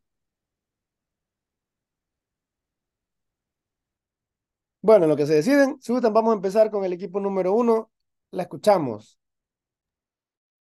Eh, bueno, nosotros hicimos un análisis comparativo de mercado de pollo campero versus pollo campestre, ¿verdad? Entonces, definimos prácticamente cuáles son los productos de ambas, de ambas empresas y pudimos identificar que a pesar de que había muchos similares, pero también había más en el pollo campero una variación eh, en las 4P, ¿verdad? Eh, eh, evidentemente es una empresa que ya tiene muchos años también en el mercado, no solamente a nivel nacional, y de hecho no es salvadoreño, sino que viene de Guatemala, entonces quiera o no, tiene una, en cierta medida, una, una acomodación en el mercado bastante interesante, ¿verdad? A pesar de su eh, de su cantidad de años, pues ha ido innovando y ha ido variando, no solamente en el tema de la plaza o distribución, ¿verdad? Que ahí vemos la diferencia de cómo hacen incluso eh, estos camiones móviles, ¿verdad? Aparte de los sitios web, este tipo de acciones que pueden ir desarrollando para ampliar la oferta eh, de sus productos. Y en el caso del pollo campestre, tienen una variedad también eh, muy amplia de su producto, cosa que no ha generado el pollo campero, como por ejemplo comida a la vista, ¿verdad? Son algunos elementos que tienen sus pros y sus contras, pero también eh, consideramos que es clave este tipo de análisis que nos ha permitido identificar principalmente aquellas eh, oportunidades y bueno, un FODA completo podríamos desarrollar de ambas, de ambas empresas, pero que tienen bien estructurados sus cuatro P, ¿verdad? No sé si alguien del equipo quiere argumentar algo más. Muy bien, si alguien más del equipo quiere agregar algo más. Mejor se arruina, compañera. Sí, no, excelente. Ay, no. Completamente. Ahí le, le damos un aplauso. Excelente. Muy bien. Y si se fijan, eh, este es un análisis estratégico competitivo de dos empresas desde los elementos de mercadeo, que podrían ser 8P si fuera de servicios. Eh, pero si tuviésemos tres competidores principales, hacer un análisis como este nos va a tener un nos va a dar un poquito más de claridad y nos va a dar también una idea de a dónde nos llevan la ventaja o a dónde podemos incorporar tecnología o a dónde el cliente los prefiere y de alguna manera poder desarrollar un plan que nos permita poder ser más competitivos. Vamos a pasar con el grupo número dos. Felicidades al grupo número uno, bien ganado ese punto. Del grupo número dos, ¿quién nos va a compartir? Voy a ponerles el mapa a la par para que lo podamos ver. ¿No hay nadie del grupo dos? ¿Será, será que no, no hay nadie del grupo dos? Déjenme ver. Vamos a ponerlo aquí.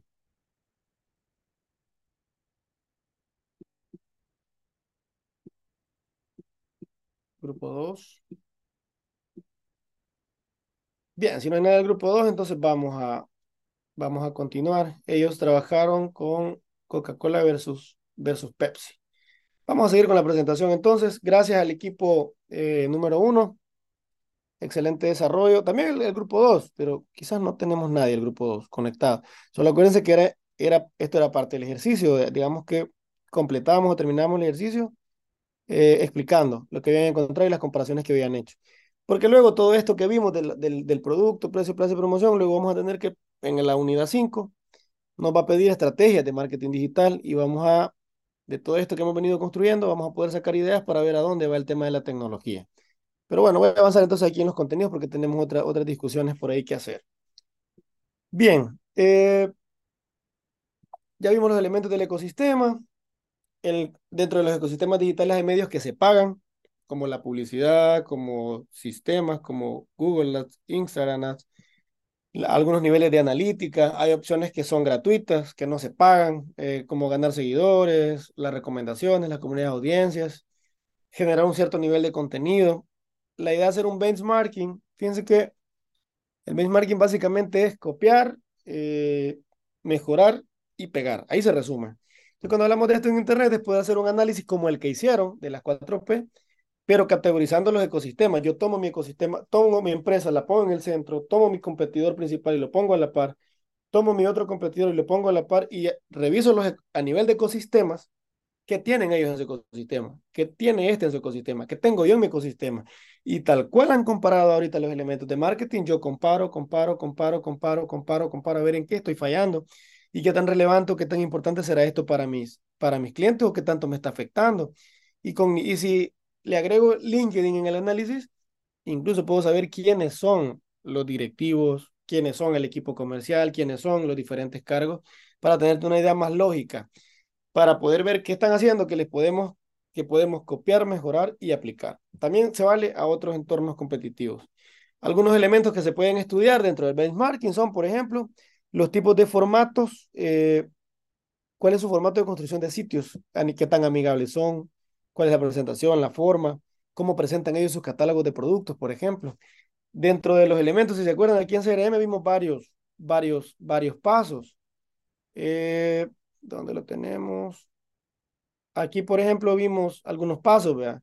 Pero, pero a nivel de e-commerce, por ejemplo, cuando hablamos de eh, pasos para, para finalizar una compra, a nivel de e-commerce, algunos, algunos, algunos autores plantean que debería, que la tienda, el carrito no debería tener tantos clics, que hay por unos 3, 4, 5 clics eh, debería estar al alcance de los productos, que no debería ser tan largo el recorrido, desde la interacción con la página, las categorías, el tipo de productos, agregar al carrito y pagar. No debería ser tan largo, porque si no podría significar que la tasa de abandono podría ser tan alta. Esto me puede ayudar a mí si, si uno está compitiendo en un entorno donde hay diferentes empresas y resulta que hay una empresa que es la líder, vea, sería bueno ir a ver a esa empresa, ir a ver cómo está construido su modelo para ver qué tantos pasos hay que darle, hay que llevar para finalizar la compra. Qué tan complejo, qué tan fácil, porque muchas veces, eh, eh, no sé si está conectado el ingeniero, eh, ingeniero de sistemas, se me olvidó su nombre, acuérdeme. Creo que, no sé si está conectado, José parece que era, ¿sí? José, usted me dijo que era ingeniero de sistemas o es otro compañero. Bueno, eh, quizás era otro compañero. Pero lo que le quiero comentar es que muchas veces desde la perspectiva de sistemas, eh, para un ingeniero de sistemas la tecnología es fácil, o sea, todos los elementos de la tecnología es fácil. Y me ha pasado que he visto que a veces los de mercadeo dicen, no, pero es que el de sistemas, sistemas así lo diseñó. Eh, y de sistemas, no, es que está fácil. Pero esto es bien complejo porque lo que para, para un ingeniero de sistemas es fácil, para mí a lo mejor es difícil. O para un abogado es difícil. Entonces, la idea es que esto esté construido fácilmente y por eso se evalúa cómo lo está haciendo la competencia, estrategias de seguimiento de la compra, la inversión que se hace, qué tanto están invirtiendo en campañas, aquellos, qué segmentos están llegando. Eh, este ejercicio eh, creo que nos da un poquito el tiempo, que lo podemos hacer en unos 10 minutos. Dice el ejercicio, miren, en, en equipos que el docente formará de forma aleatoria, se le pide que construya un análisis sobre los elementos de la lámina anterior, comparando tres empresas. Si les parece, vamos a usar dos elementos nada más para que lo podamos hacer rápido, porque nos falta ver otros conceptos. Y solo usemos dos empresas. Fíjense. ¿Qué redes usan? Dos empresas. ¿Qué es lo que vamos a evaluar? ¿Qué redes usan? Eh, tiempos para compra. Por ejemplo, si analizaran Amazon versus, eBay, por ejemplo, ¿a cuántos, ¿a cuántos pasos está la compra para cerrarla? Eh, en qué redes sociales se publicitan, por ejemplo, o quiénes serán sus clientes. Solo si gustan, elijan dos nada más, por el tiempo. Fíjense, eh, al final del análisis se le pide que hagan una comparativa de las empresas y seleccionen de las dos, para ustedes, para el criterio del grupo, cuál tendrá mejores elementos en el ecosistema, quién, quién de las, solo elijan dos empresas, quién de las dos estará haciendo un mejor trabajo. Sí, Alba, le escucho. Marcel, no sé si le parece de que, que podamos trabajar con las empresas que ya hemos analizado, porque de una u otra manera ya, ya como que tenemos una base, pues. Tiene razón, me parece súper bien. Y lo, lo podemos hacer en ese tiempo. Entonces, si les parece, elijan dos elementos del ecosistema y de los que están ahí en la lámina. Y con esos dos elementos, la idea es que los discutamos, que veamos la teoría en la práctica, cómo queda en una empresa. Cinco minutos y luego en cinco minutos lo platicamos. Para que hagamos el ejercicio súper rápido voy a, me parece súper bien el comentario que nos hacía eh, Alba. Permítame un segundo. No sé si alguien tiene una duda. Cabal cinco minutos nos vamos a ir.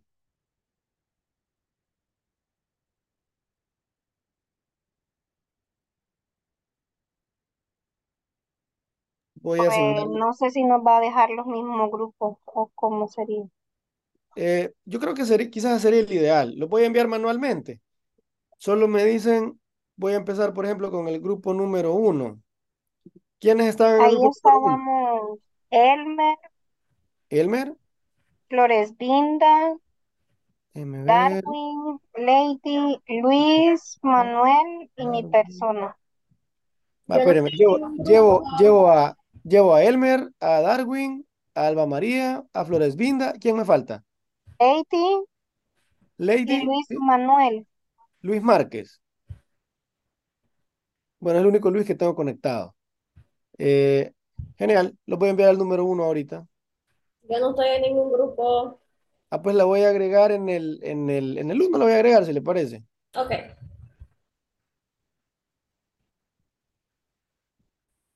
Muy bien, regresamos en cinco minutos. Yo no estoy en ningún equipo tampoco. Ah, pues, A usted lo voy a enviar al 2 para que vayamos equitativos ahí. Ok, perfecto. Excelente, gracias, Juan. Permítame. Acepten, por favor, las invitaciones que les van a llegar.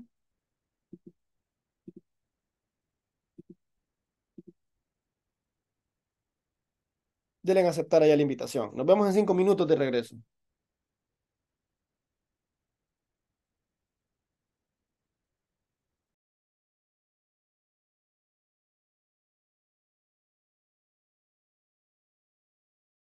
José, ¿usted vive en el equipo 1 o en el 2?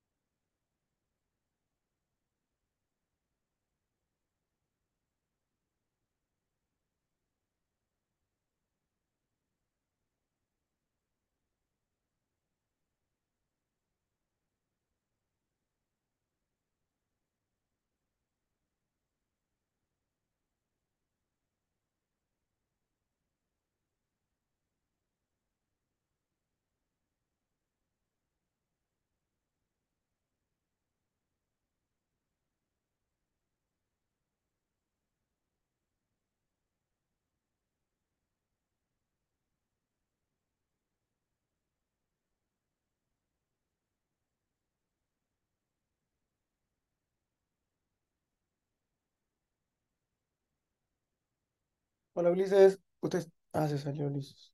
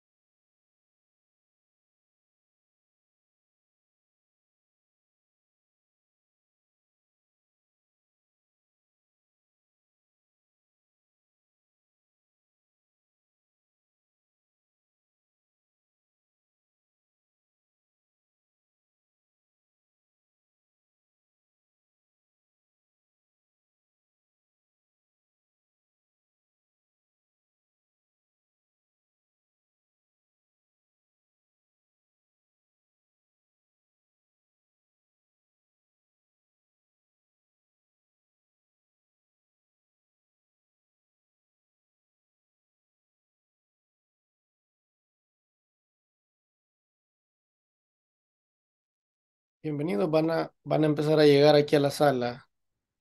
Creo que ya pasó el, el- los 30 segundos. Perdonen que no les di mucho tiempo, pero todavía nos falta que ver ahí un par de temas.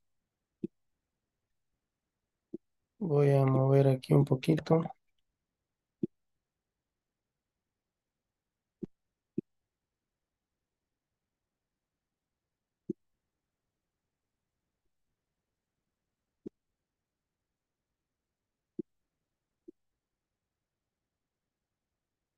Creo que por ahí se ven los post Bien, del grupo número, si les parece, empecemos ahora con el grupo número 2. Empezamos con el 1 en el ejercicio anterior. ¿Quién nos va, quién nos va a contar del ejercicio número 2? ¿Cómo es la comparativa que hicieron y qué empresa cree que tiene ventaja sobre la otra y por qué? Esas son las preguntas, básicamente. ¿Qué elementos vieron? Grupo número 2, ¿quién le representa?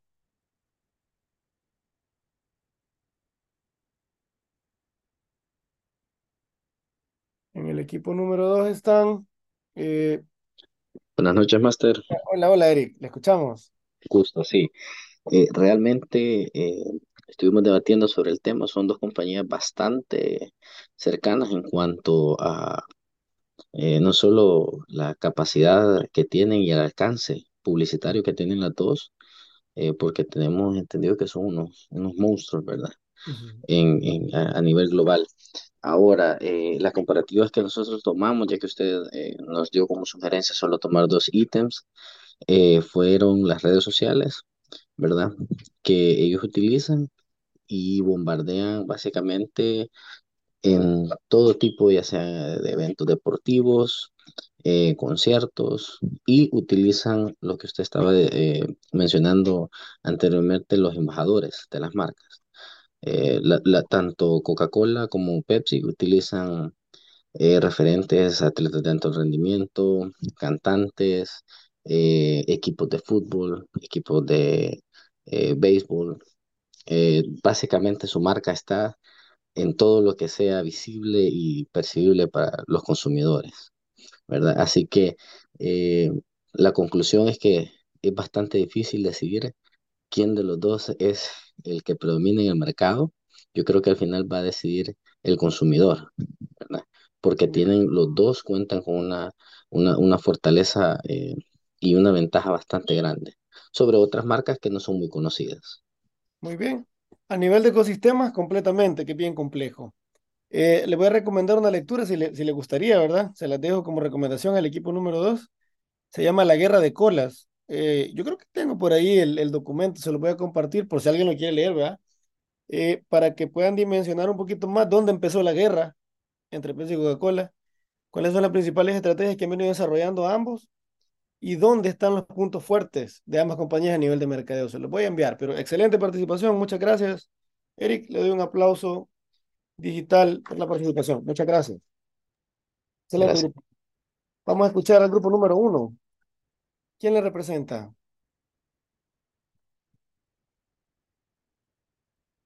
Equipo número uno. A nivel de ecosistemas, ¿cuál es la comparativa? Compañeros, alguien ahí. Este, estuvimos, em,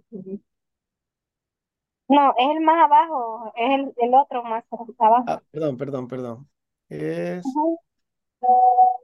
Igual analizamos el de pollo campero y el pollo campestre, ¿verdad? Este, mm, hi- hicimos este cuadrito como comparativo en donde se ven dos elementos, las redes sociales utilizadas y los productos que reciben mayor inversión publicitaria, ¿verdad? Ujú. Identificamos que ambos, eh, ambas empresas utilizan muchos, muchas herramientas de comunicación similares, por ejemplo, las redes sociales, desde WhatsApp, TikTok, Instagram, LinkedIn, o sea, pero evidentemente su contenido es totalmente distinto, ¿verdad? De acuerdo a- al público que ofrece cada una de las herramientas. Y lo que sí nos llamó mucho la atención son los productos que reciben mayor inversión publicitaria, en donde a pesar de que algunos tienen eh, elementos eh, similares como los combos familiares, pero no solamente venden el producto que consumimos,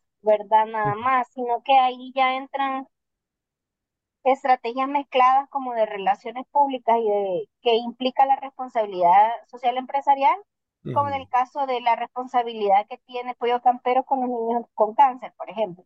Sí. Que se mueven mucho estas campañas que de una u otra manera tienen una repercusión muy fuerte a nivel publicitario, como eventos de índole fuerte que son como las luces campero, por ejemplo. Entonces no quisimos dejar de colocarlo porque ellos también lo venden como que fuera parte de un producto y no un beneficio de los productos que ellos desarrollan. Y una de las cosas también que también eh, como ventaja competitiva ambas empresas lo, lo implementan es la publicidad sobre el delivery, ¿verdad? Que y de, eh, como hablábamos, no es exactamente un producto, pero es algo que ellos lo utilizan o lo convierten en un producto a más que un beneficio para que las personas puedan consumir eh, estos productos que ellos desarrollan, ¿verdad? No sé si algún compañero quiere abordar algo más. ¿Alguien más tiene otro aporte respecto al ejercicio? Básicamente, Puedo Camper y Puedo Campeser se van diferenciando en lo que es la segmentación y a qué mercado está dirigido. Entonces, en base a eso está lo que están utilizando las redes y a los productos que le lanzan ellos más publicidad. ¿Por qué? Porque, por ejemplo, en los combos familiares de pollo campero, pues solo lo llaman como un combo familiar y en cambio pollo campestre ya, ya habla de la manita, de la manota, ha puesto el 2 por 1 entonces creería yo que ahí va la diferencia. Y cuando entramos nosotros al restaurante también se ve la diferencia entre la segmentación, la, los clientes que llegan a uno como los clientes que llegan a otro. Completamente de acuerdo con el planteamiento de ambas. Un, un aplauso digital y psicológico. Excelente participación también del equipo 2. El cuadro quedó bien interesante también. Veo que le cambiaron arriba y agregaron los indicadores. Está buena, eh, es muy buena la idea. Lo voy a retomar también. Voy a tratar de crear cuadritos comparativos cuando hagamos ejercicios para. Creo que también nos ayuda a guiarnos. Me parece súper bien. Muchas felicidades a los dos grupos. Los dos han hecho una muy excelente participación. Y la idea es que vayamos como comparando los elementos. Casi para ir cerrando, eh, quiero que veamos algunos conceptos que están aquí en la, en la presentación. Déjenme ver. Y como les decía, al finalizar la clase me voy a quedar, eh, no me voy a demorar mucho, quizás unos 15 minutos subiéndole los, lo, el contenido de audio en el canal del podcast que hemos creado de la materia. Son, ¿cuántos temas me hacían falta? Ya les digo, del, quiero ver, por aquí los tengo. Déjenme ver, uno, son alrededor de ocho temas. Los audios hay uno de cinco minutos, uno de tres, uno de siete, dos de siete, perdón, y uno de ocho minutos. Cortos, pero están resumidas eh, con lectura explicativa las 108 páginas creo que son del PDF. Espero que les estén sirviendo. Eh, puedo ver las estadísticas de cuántas personas los han escuchado, pero por uno de ustedes que me diga que se le ha facilitado escuchando el audio, para mí vale la pena el esfuerzo de, de, cargarlo y de que tengan disponible también en audio. Así que hoy van a estar para que los puedan oír este, lo que resta de la semana y también les voy a cargar el audio de esta sesión, además del video en el portal de Canva, ¿verdad? Así que vamos a cerrar con, la, con, las, con las láminas. Algunas posibilidades que, que se pueden hacer en Internet, algunas gestiones, lo hemos platicado, identificar segmentos de mercado por todo el mundo, vender productos digitales por todo el mundo. En alguno de los, de, la, de los módulos vamos a construir un par de productos para hacer la prueba, ¿verdad? Si logramos vender uno. Conectar una conversación directa eh, entre empresas y consumidores, calificar prospectos. Creo que esto está, se entiende, ese no lo a, voy a profundizar. Este, tenía unos casos prácticos aquí. Eh, vamos a dar el tiempo. Vamos a ver el taller si lo vamos a hacer, pero en la siguiente clase. Conceptos interesantes. SEO. Estas siglas, que quieren decir en español optimización para motores de búsqueda, es un trabajo que hacen las empresas generando un contenido de calidad, generando información que sea importante para la gente para arrancar en los primeros lugares de búsqueda. Por ejemplo, si yo quiero buscar panadería, la panadería que, que tenga un mejor SEO o que tenga un mejor posicionamiento orgánico, me debería aparecer primero, segundo, tercero, aparecer por lo menos en la primera página de búsqueda. Porque algunos expertos dicen que cuando uno no rankea y no aparece en los primeros lugares de búsqueda, no existimos. Porque alguien viene, busca una palabra, busca un concepto, busca un producto, busca un consejo, se queda siempre con las primeras, entre las primeras tres y las primeras cinco opciones que encuentra. Resuelve y ya no ve más. Entonces, el SEO lo que trata de buscar es generar algunas estrategias, que vamos a ver algunos ejemplos más adelante, que le permitan a las empresas estar en el ranking de búsquedas y ser los primeros en ser encontrados. El SEM o, Search Engine Marketing es una práctica que busca mejorar la visibilidad, visibilidad de las empresas en Internet a través de pago, medios pagados, publicidad, formatos que permiten generar de alguna manera contenido, atraer a la gente, algunos formatos publicitarios, algunos tipos, en algunos motores. Y entonces cuando hagamos el plan, vamos a categorizar cuáles van a ser las estrategias SEO a nivel orgánico y cuáles van a ser las estrategias SEM, que van a tener un presupuesto.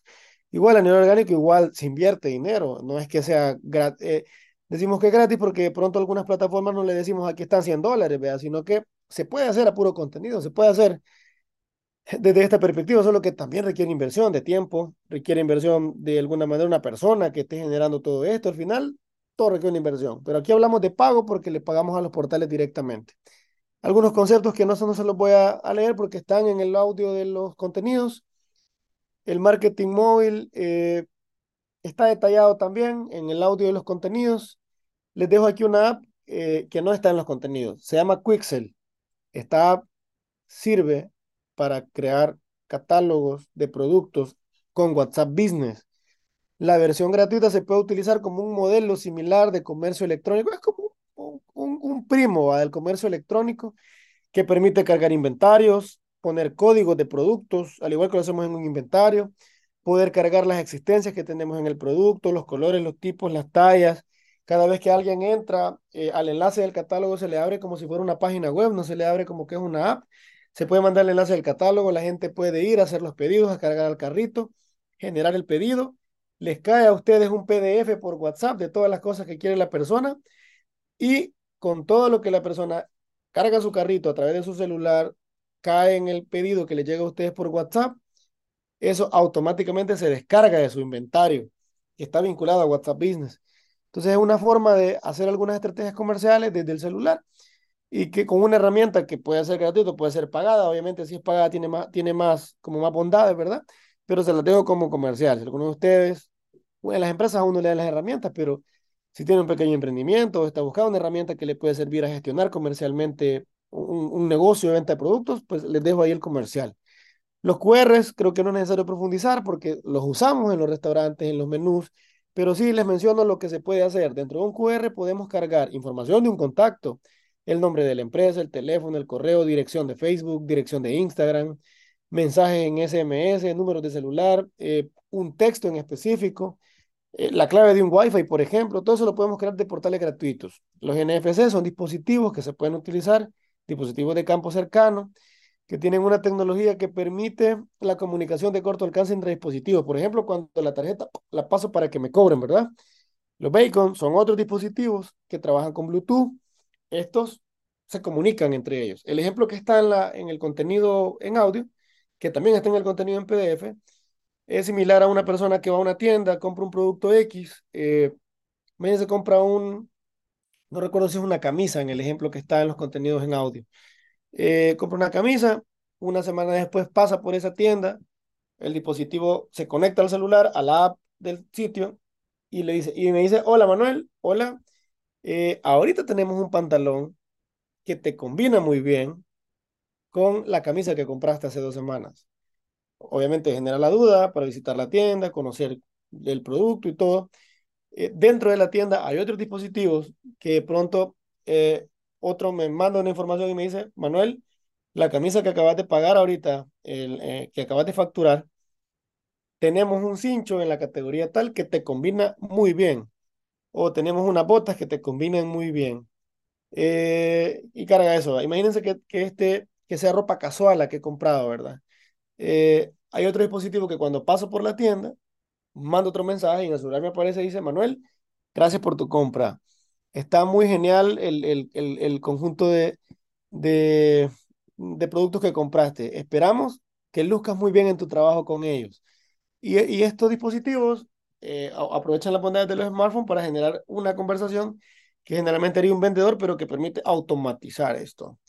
Social media, todo lo que hablemos de social media tiene que ver con redes sociales, con la gestión a través de Internet, con social selling, campañas y vamos a ver esto en otros módulos un poquito más profundos. Acuérdense que esta es la introducción a todo esto.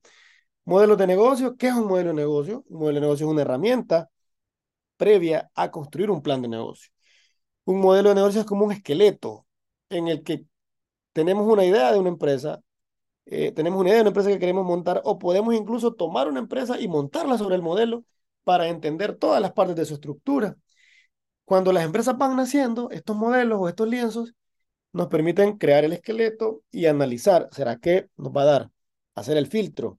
Y cuando tenemos el filtro completo, podemos pasar a el plan de negocio, que es el, donde va la parte administrativa, mercadológica, financiera. Pero este, este primer pinino de los modelos nos va a permitir poder comprender todo el esqueleto del negocio y si la empresa ya está construida, poder construir todo el esqueleto de la empresa y ver a dónde, por ejemplo, podríamos agregarle estrategias de marketing digital, a dónde podría caber la tecnología para construir un modelo de negocio que se pueda construir de forma digital. ¿Qué es un producto digital? Eh, le robo un minuto más. Es un activo intangible, puede ser un elemento multimedia que se puede vender o se puede distribuir una, dos, tres, cuatro, muchas veces sin necesidad de renovar el inventario. Generalmente estos productos se presentan como archivos descargables, por ejemplo, un streaming como Facebook, como HBO Video, como eh, Disney Plus, como Deezer, como eh, eh, Spotify, como un montón de canales como estos, o sitios de streaming, como MP3, PDF, videos, plugin o plantillas.